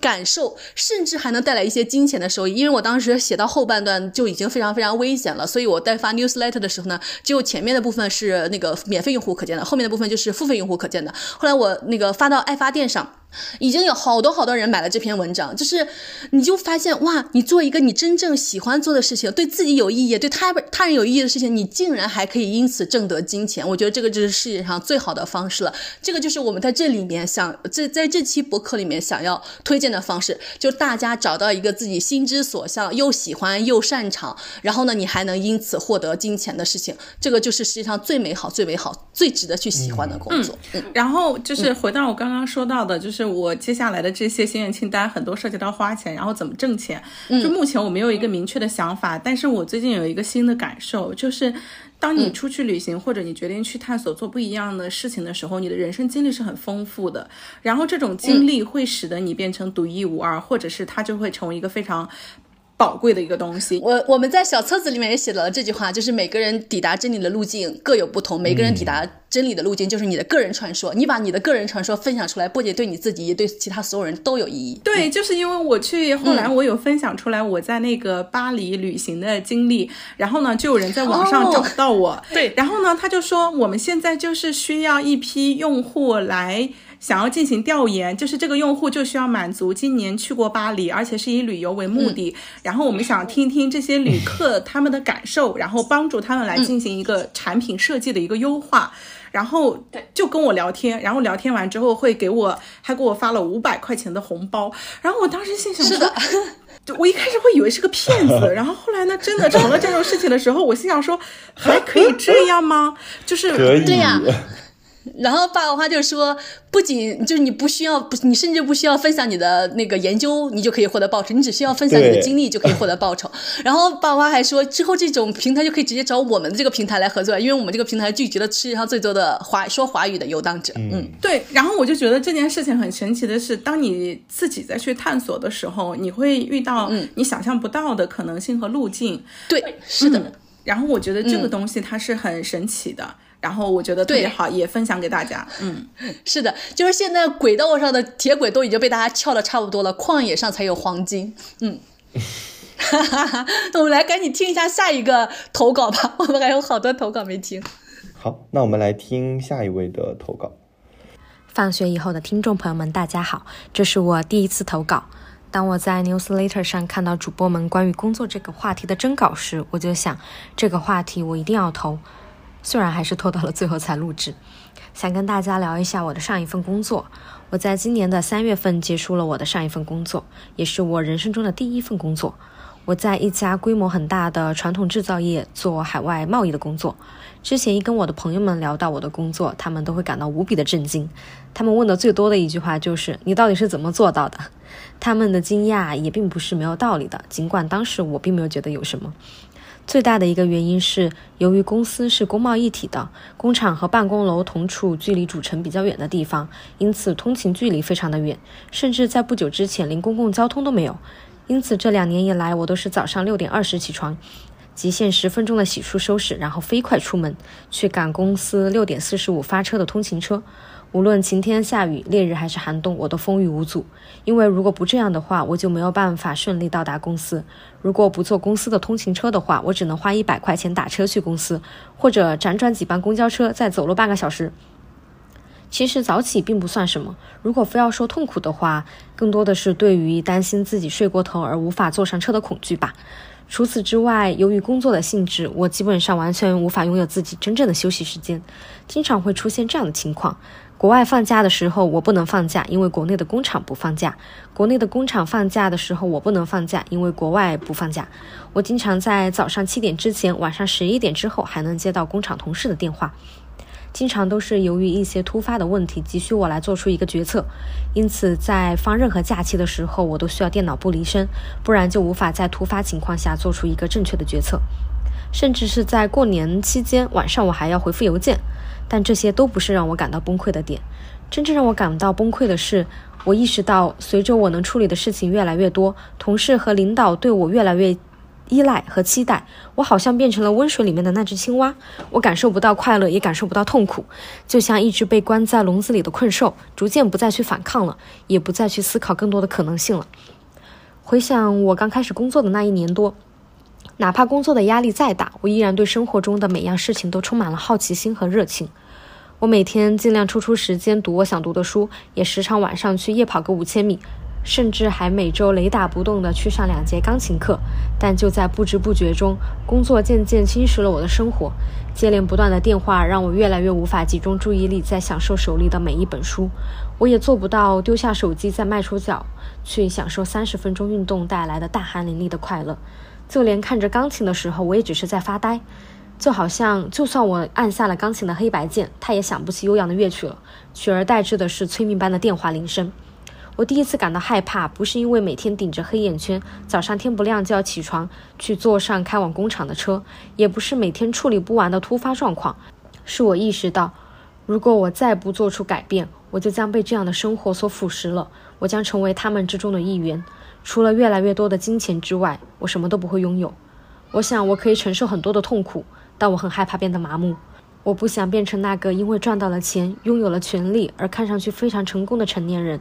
于是我辞职了。此处省略辞职时的各种心路历程，以及和父母领导抗争的种种事情。但也正是这次的抗争，让我感觉我好像又活过来了。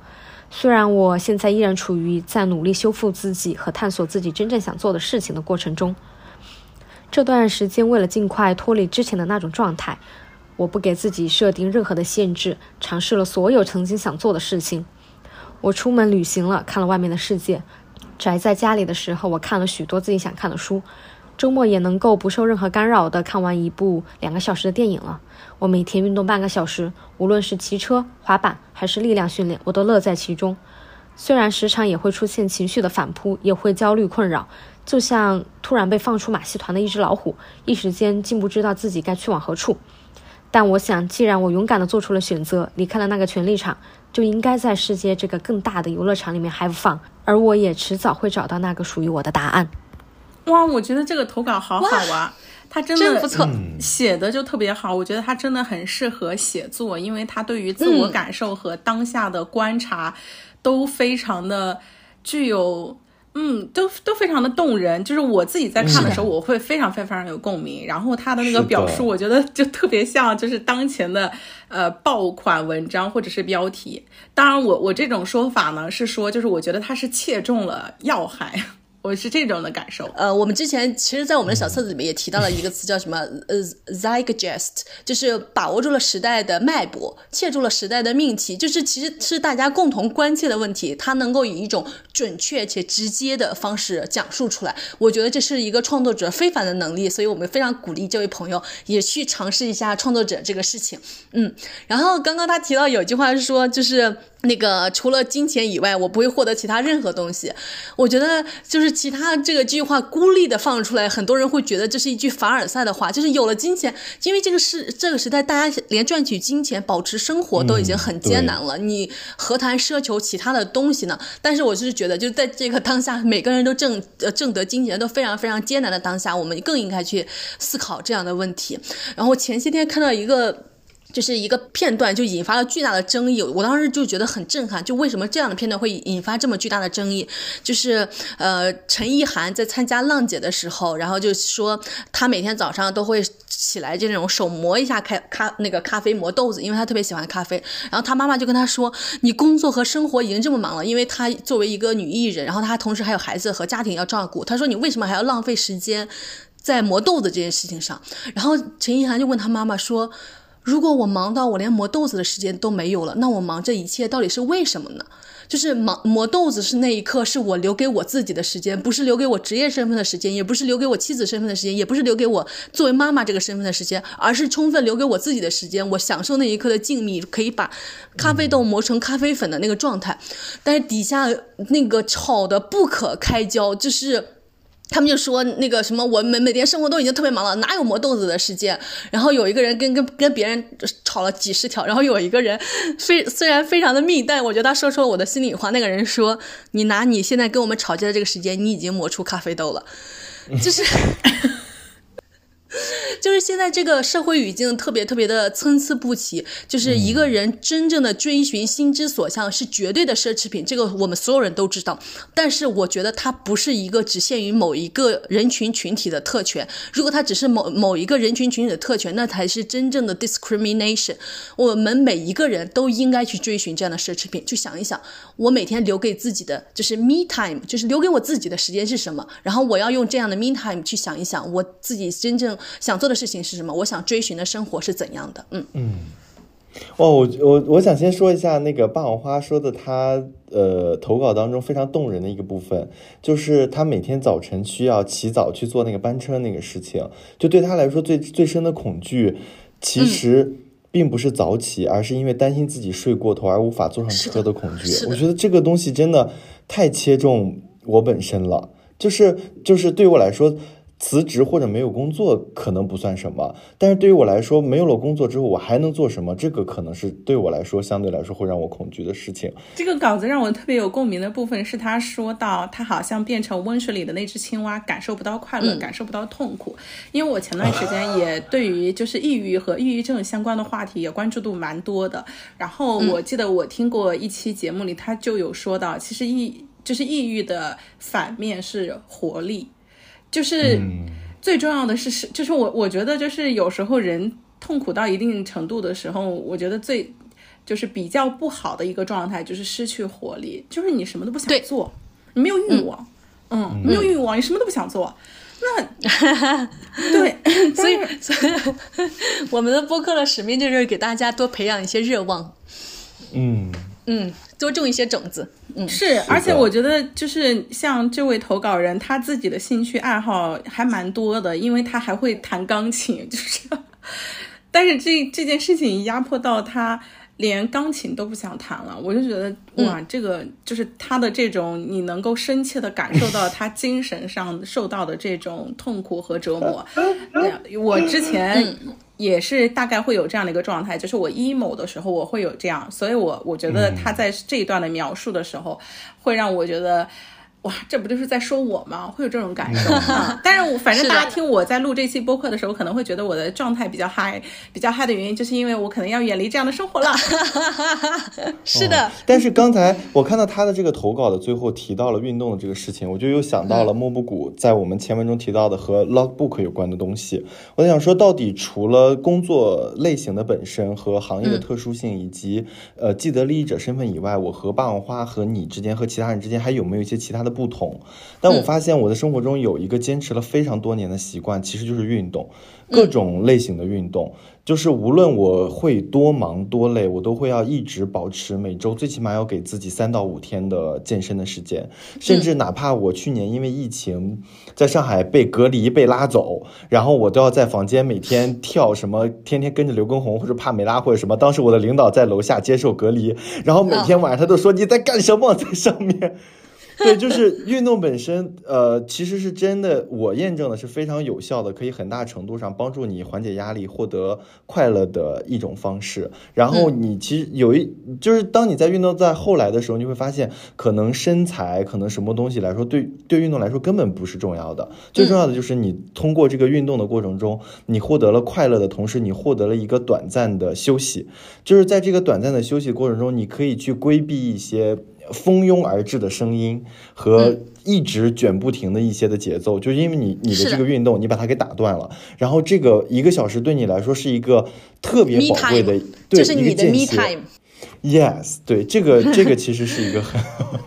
对，因为我之前也很好奇，为什么金钟罩每天都加班到凌晨三四点还要去运动？我觉得他就是跟陈意涵所说的，他需要一天有那一段简短的那段时间对属于他自己，他都不是为了运动本身什么或者他带来的什么多巴胺这些分泌，他就是需要跟这个社会隔离一下，那一刻他只做他自己。嗯，我觉得每个人都需要一个这样的时间，因为我不喜欢运动。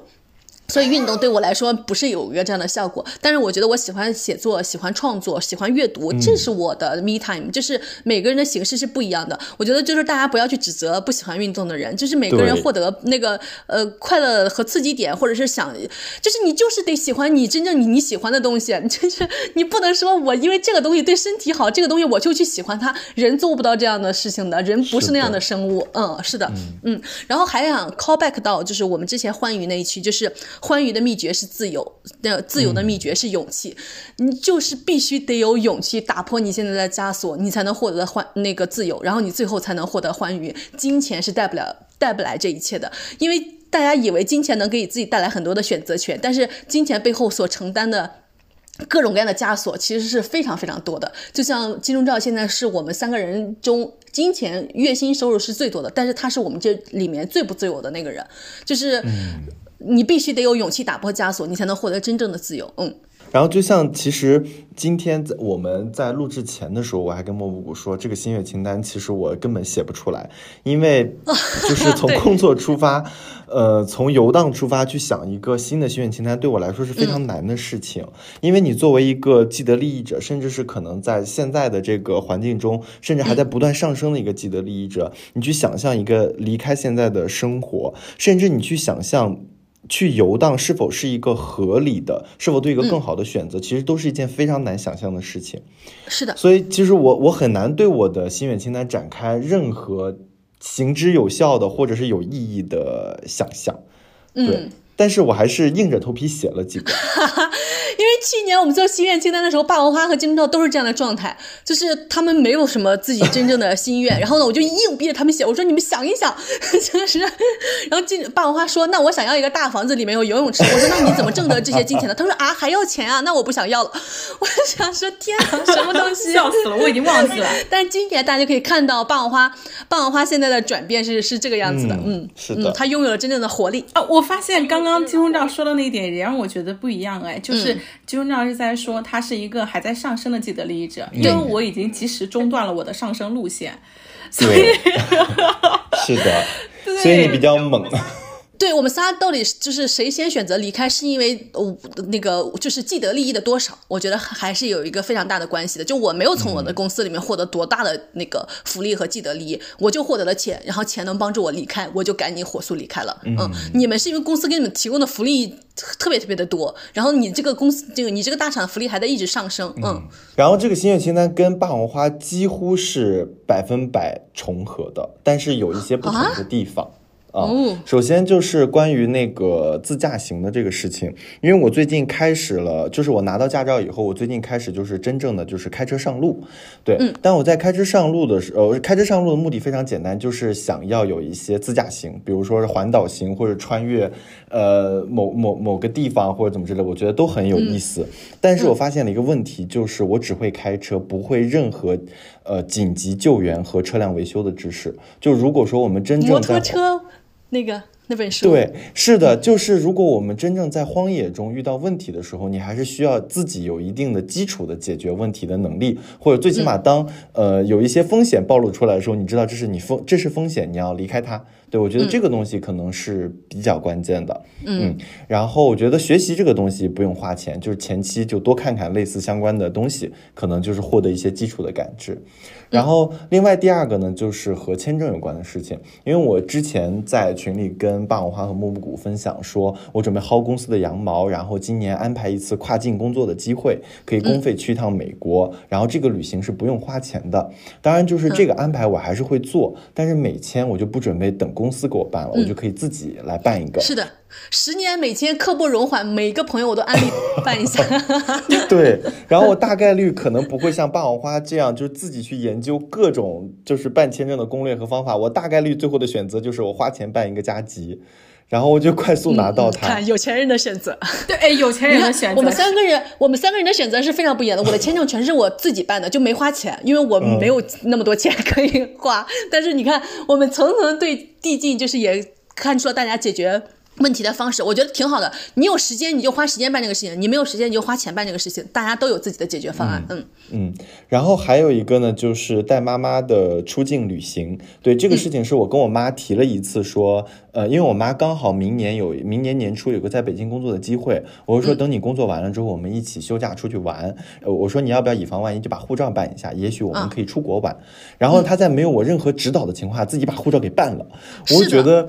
我就觉得这个。非常的振奋我，我觉得这个事情肯定也非常的振奋他，所以这次跟他的旅行必须得出镜，一定要让他把护照给用上，要不然这可能对他的积极性来说是一个比较大的一个打击。对对对，是的，是的，嗯，然后这个呢，我觉得就是我们两个大概安排一周左右的时间，所以我想也就是一点五到两万人民币左右把这个事情给搞定。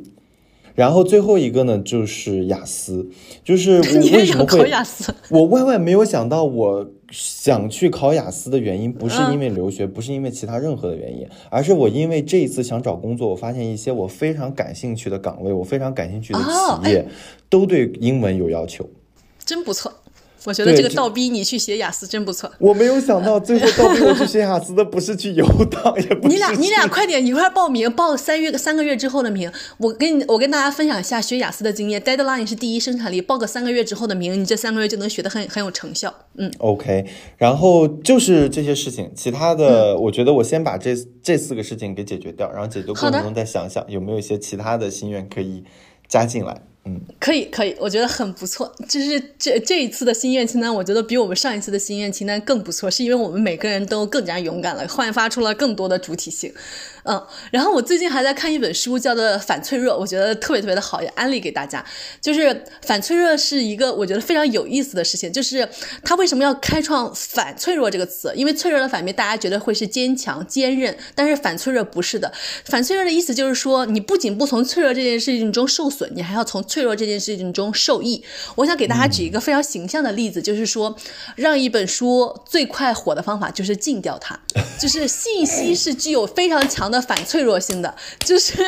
大家以为把一部书禁掉，书会从这个这个事情中受损，但是它恰恰受益了，它变得更火了。我们之前有好几期播客呀什么的，有都是限无限的游戏。对对，就都从中非常受益。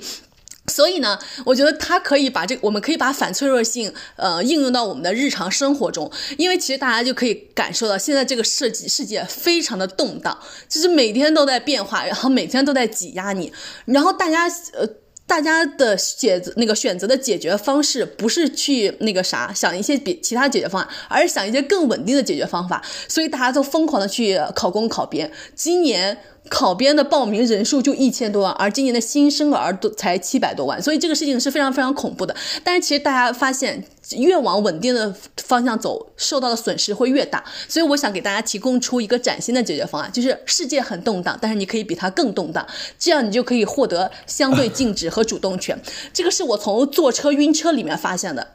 就是因为大家知道之前北京特别堵车嘛，那个开车就容易一啊一往前冲一次，一往前冲一次，就是一直这样，一直这样，就会特别特别想吐。然后后来我就发发现了一个解决办法，就是我。戴上耳机，我开始听 hip hop 音乐，就是车在那儿一晃一晃的动，我比他蹦的更嗨，就我动的更厉害，这样你就不会受到那个车的控制，你就跟他一直这样动，然后你会特别恶心想吐。笑死了！哎，这个不就是人工随着一起震动，然后很多大楼不是就会这样设计吗？就是随风摆动来确保它的稳定性。对，就是你。就是现在在这个动荡的世界，我觉得游荡是应对世界动荡非常非常好的一个解决的方法，所以我呼吁我们的同道中人都可以去尝试一下游荡的这个生活方式和解决方案，然后也欢迎大家之后来到我们的平台，成为我们这个平台的用户和创作者。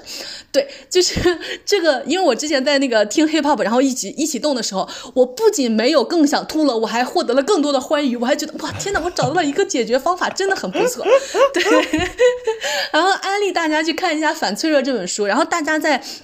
经济下行下也可以都培养一下自己的一个蓝领技能，因为其实大家本质上发现白领技能其实很多都是 bullshit 的工作，就是 做一些 PPT 这些玩意儿，经济下行一一把你裁掉，你这些技能不是非常 critical 的，不是至关重要的。但是蓝领技能在呃即使经济下行下也是非常重要的，就比如说做饭这个技能，即使经济下行了，谁能不吃饭呢？就是你会做饭这个技能就非常非常必要。就比如说剪头发这个技能，这个世界上总是得需要有人得得剪头发的，然后我就给自己想了好多那个蓝领的技能，我能干的事情真的好多好多。我还会包饺子，因为我还会教别人包饺子。我每次教别人包包饺子，别人都觉得天呐，学到了好多。然后我还是一个美食策划师，每次大家一块出去不知道吃什么的时候，我能不能提出非常崭新的想法，然后做出一些特别特别多很好的，就是大家一块 gather 一块欢聚的这种活动。我还。特别擅长陪别人逛街，然后四秒之内就能帮大家帮别人挑中一件他特别特别喜欢的且极其便宜的衣服。我前几天带我一个朋友去逛街，我四秒说这个衣服好适合你啊，只需要四欧，他竟然天天穿，特别特别适合他，还特别特别好看。就是我还会做饭，之前爸妈来我家，我还给他做了那个呃那个酸黄瓜羊排汤，就特别特别好喝，啊，非常好喝。我作为一个不怎么能接受羊肉的人，我都觉得很好喝。对，然后我们下一期是美食相关，就是死之前要。吃的三道美食，也欢迎大家踊跃给我们投稿，然后回头我会分分享一下我的各种做饭的这个各种各样的菜谱。我我我的蓝领技能是非常非常多的，然后霸王花力气特别大，我还跟霸王花说回头可以送外卖，就因为他没有其他蓝领技能，他干啥都不太行，做饭很糟糕，剪头又很糟糕，我现在头发就霸王花给我剪的。我说霸王花如果去做 Tony，客诉会特别特别的多。对，就是大家都可以培养一下自己的蓝领技能，就是在世界下行的时候，白领的工作不怎么吃香了，会受损。你作为蓝蓝领，你不仅会从这个经济下行中不受损，你还会受到更多的益。就是现在，呃，而且世界各国都给蓝领工作开了很多签证，比如说美甲签证、护理签证、中国中餐厨师签证，就大家甚至还可以拿利用这样的蓝领技能实现，你知道把地理套利的这个可能性。嗯，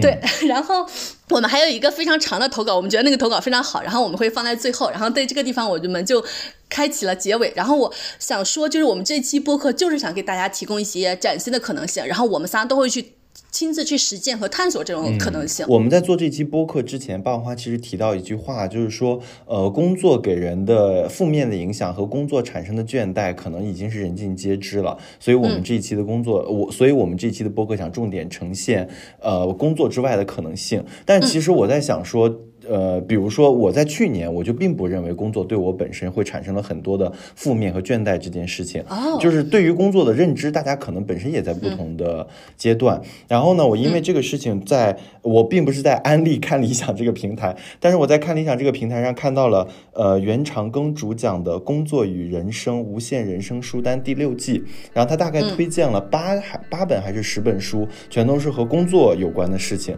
呃，除了工作本身之外，还有刚才莫布谷提。到就是蓝领工人，就是你作为一个呃技术，或者你作为一个匠人，呃这种类型的工作和其他的白领工作的一些区别等等，我觉得这个我听完了也是非常有意思的。嗯，作为一个拓展信息吧。嗯，最后我想跟大家分享每周工作四小时里面的一句话，我觉得这句话太具有讽刺性了。嗯，如果大家觉得冒犯，就。听听算了啊！哎，大家如果觉得冒犯，就觉得说对了。这句话是这样说的：如果你每天都问自己，我现在有成效吗？还是只是忙碌而已？或者换一个具体的问题来问，我不停的找事情来做，是不是错过了重要的事情？问自己这个问题，你就不会是二十一世纪的焦虑路。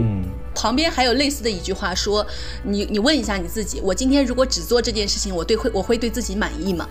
我觉得你今天就能选择出来，要究竟应该做哪件事情了。嗯，推荐大家去看一下《每周工作四小时》这本书，我觉得非常非常之好，特别值得读。每一个这个时代的打工人都值得读一读。就是你不一定能亲自践行那种可能性，但你打开了一个这种辽阔的可能性，你的。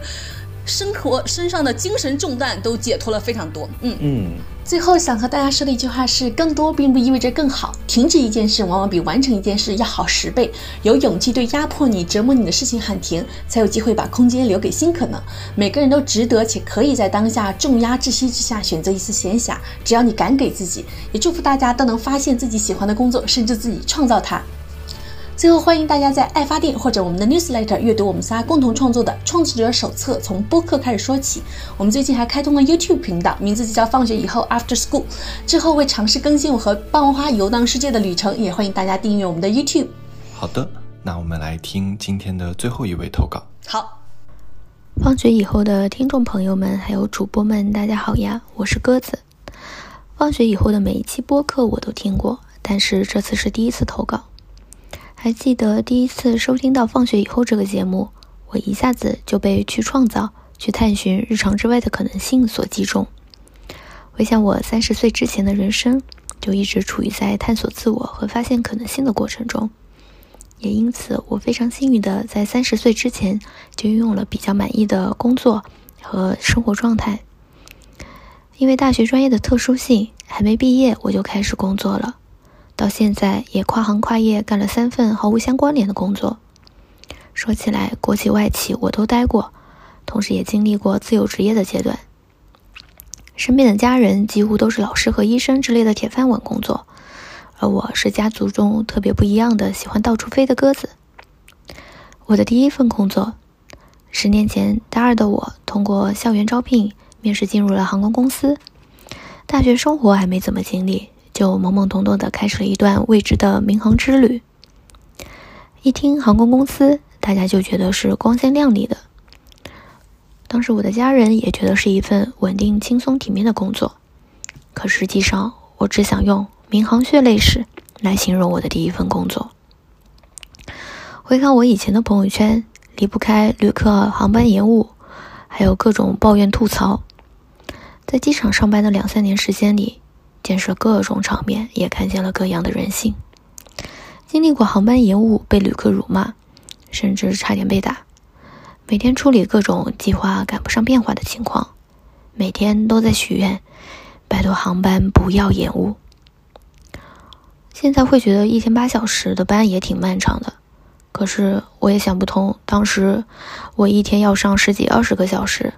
这样的班我是怎么熬过来的？当然也有很多很好的旅客，不过所有的经历对于刚迈入社会的我来说，这是一次深刻的成长和蜕变。具体的事情不过多详讲。不过现在我也非常感谢在民航工作的这段经历，我现在的心态可能就是在航空公司锻炼出来的。我现在拥有一个看得开、放得下的好心态。我也挺感恩的。作为人生第一次辞职，当然还是需要有点勇气的。我也经过了很长时间的考虑。我非常清楚的记得，当时在离职前，我发布了一个朋友圈，我说：“觉得我可以辞职去当个摄影师的，请点赞。”在当时发出这条朋友圈之前，我心里早就有了答案。但是没想到，这条朋友圈竟然成了我有史以来点赞数最高的朋友圈。家人们可能会有一些不理解，可是最后还是选择了尊重跟支持。毕竟一个女孩子在外地，父母其实也是担心的。于是我裸辞了。关于为什么朋友圈发布的觉得我可以去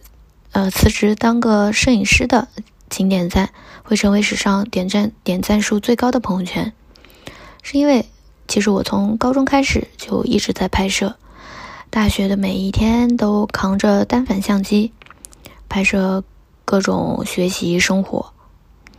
大学期间也拍摄过学校大大小小的活动，也因为摄影认识了全校超级多的朋友和同学。在航空公司上班的时候，我也没闲着，慢慢接触到了淘宝摄影。当时是十年前嘛，正好是杭州电商淘宝模特开始蓬勃发展的时候。没有在机场上班的时候，我就开始去当淘宝摄影师的助理，也因此认识了很多优秀的摄影师还有模特，学习到了很多关于淘宝摄影产品拍摄的一些相关内容。偶尔自己也会帮我的同事朋友们拍点个人写真，毕竟我这个行业身边全是美女朋友。也因此累积了不少的潜在客户，所以在裸辞后，自然而然的就开始了自由独立摄影师的工作。回到了我自己的家乡，相比来说，杭州、上海的发，嗯，相比杭州、上海的发展确实没那么好。也有很多人会纳闷我干嘛要从大城市回来。嗯，不过确实我回来之后什么东西也没有。但是我把我辞职完在航空公司攒的免费机票和没有多少钱全部拿来旅行了，当然父母也资资助了我一些。我花了大半年的时间去全国各地游玩，还第一次出了国。我记得我去的是韩国，在国内我去了成都、西藏、拉萨，我去了北京、哈尔滨、漠河。我就跑了好多好多的地方。这段时间，我想就是现在所谓的 gap year。现在想想，裸辞去旅行，真的是我这辈子做的太正确且值得我永久珍藏的无价记忆了。当然，玩过了也要继续工作。在成为独立摄影师之后，我没有影棚，没有场地。没有化妆师，也没有小助理，更没有修图师帮我修图。我一个人从前期客服沟通到场地选择、服装搭配，甚至包括化妆，再到后面正式开拍，还要修后期修图，我包揽了一切。单子是持续不断有的，这也导致我的工作量是很大的。白天拍照，晚上修图，而且我什么都拍，个人写真、情侣、亲子、订婚、结婚、淘宝摄影我都拍。可是不知不觉，我就觉得这一切不是我想要的。也有一些声音说你要去创立你的团队，你要去开工作室。但我身边也有很多摄影朋友也成立了一些公司，我看着他们一步步步走到现在，嗯，发展也不错。但是期间的辛苦，只有他们自己知道。而且我对我自己也非常了解，我知道我自己的定位，有些事情并不适合我。果然，把自己喜欢的事情当做事业，可能就没那么喜欢了。于是我又开始找工作，但是我也没有放弃我的摄影事业。在七年前，我正式步入了我的第三份工作，我的摄影事业。正好也迎来一个不可多得的机会。七年前，我遇上了小红书的初步发展时刻，有朋友开始推荐我去拍摄博主。最开始完全没想到小红书会发展成现在这样，当时只是说有拍摄机会我就去拍，没想到一合作就合作到现在。期间拍摄过大大小小各种产品的推广，也参加了很多活动，见过了很多明星，也因此。公费去了很多地方，看过了很多风景，吃遍了各地的美食。不仅空费出行，而且还有额外的收入。拍照更大的意义是让我每次认识、接触不同的人，看到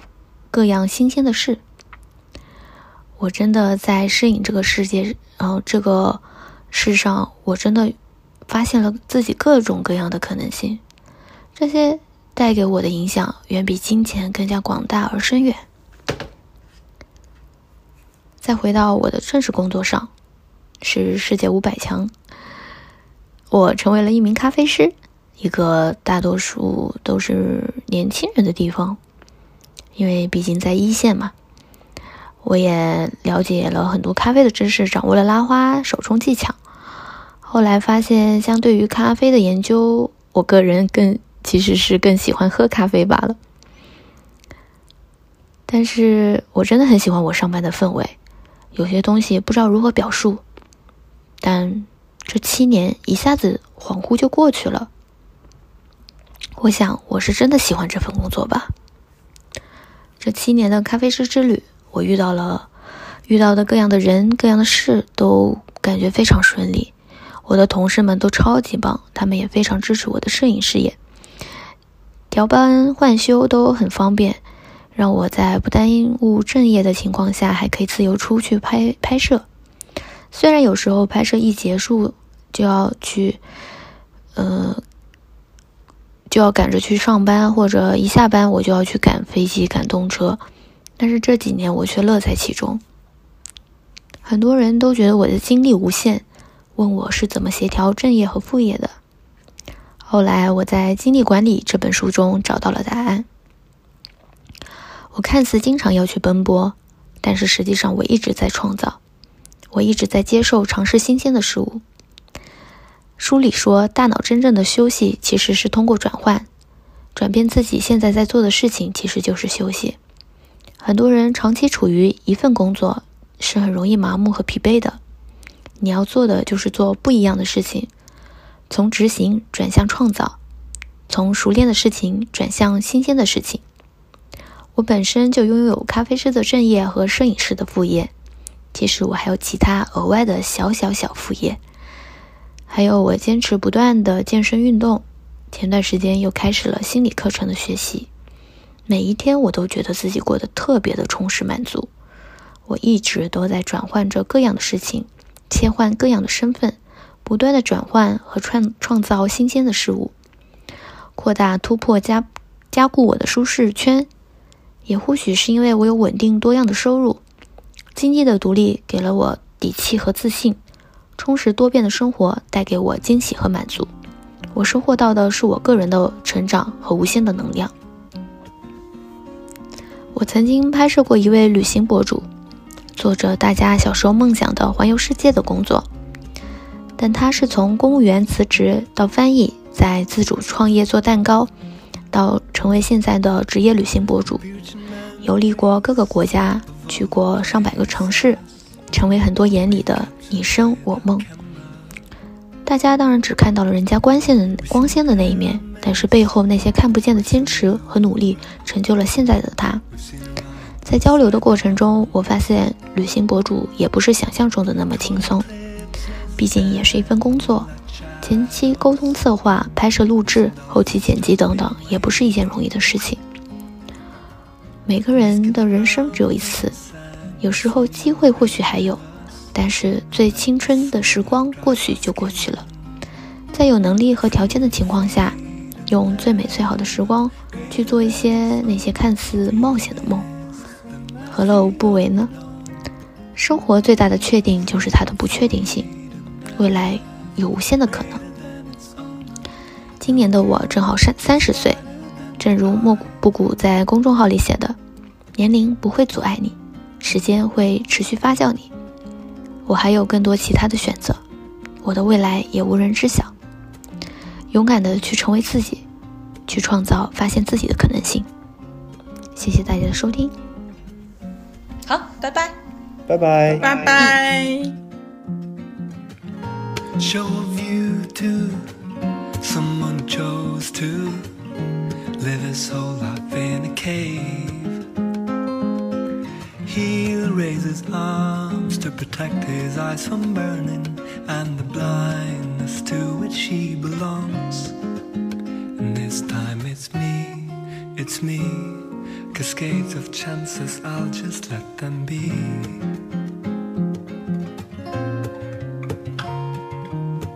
The unfamiliar is right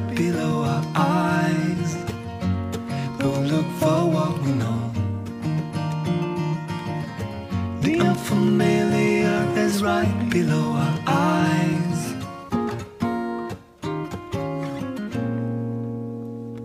Freedom,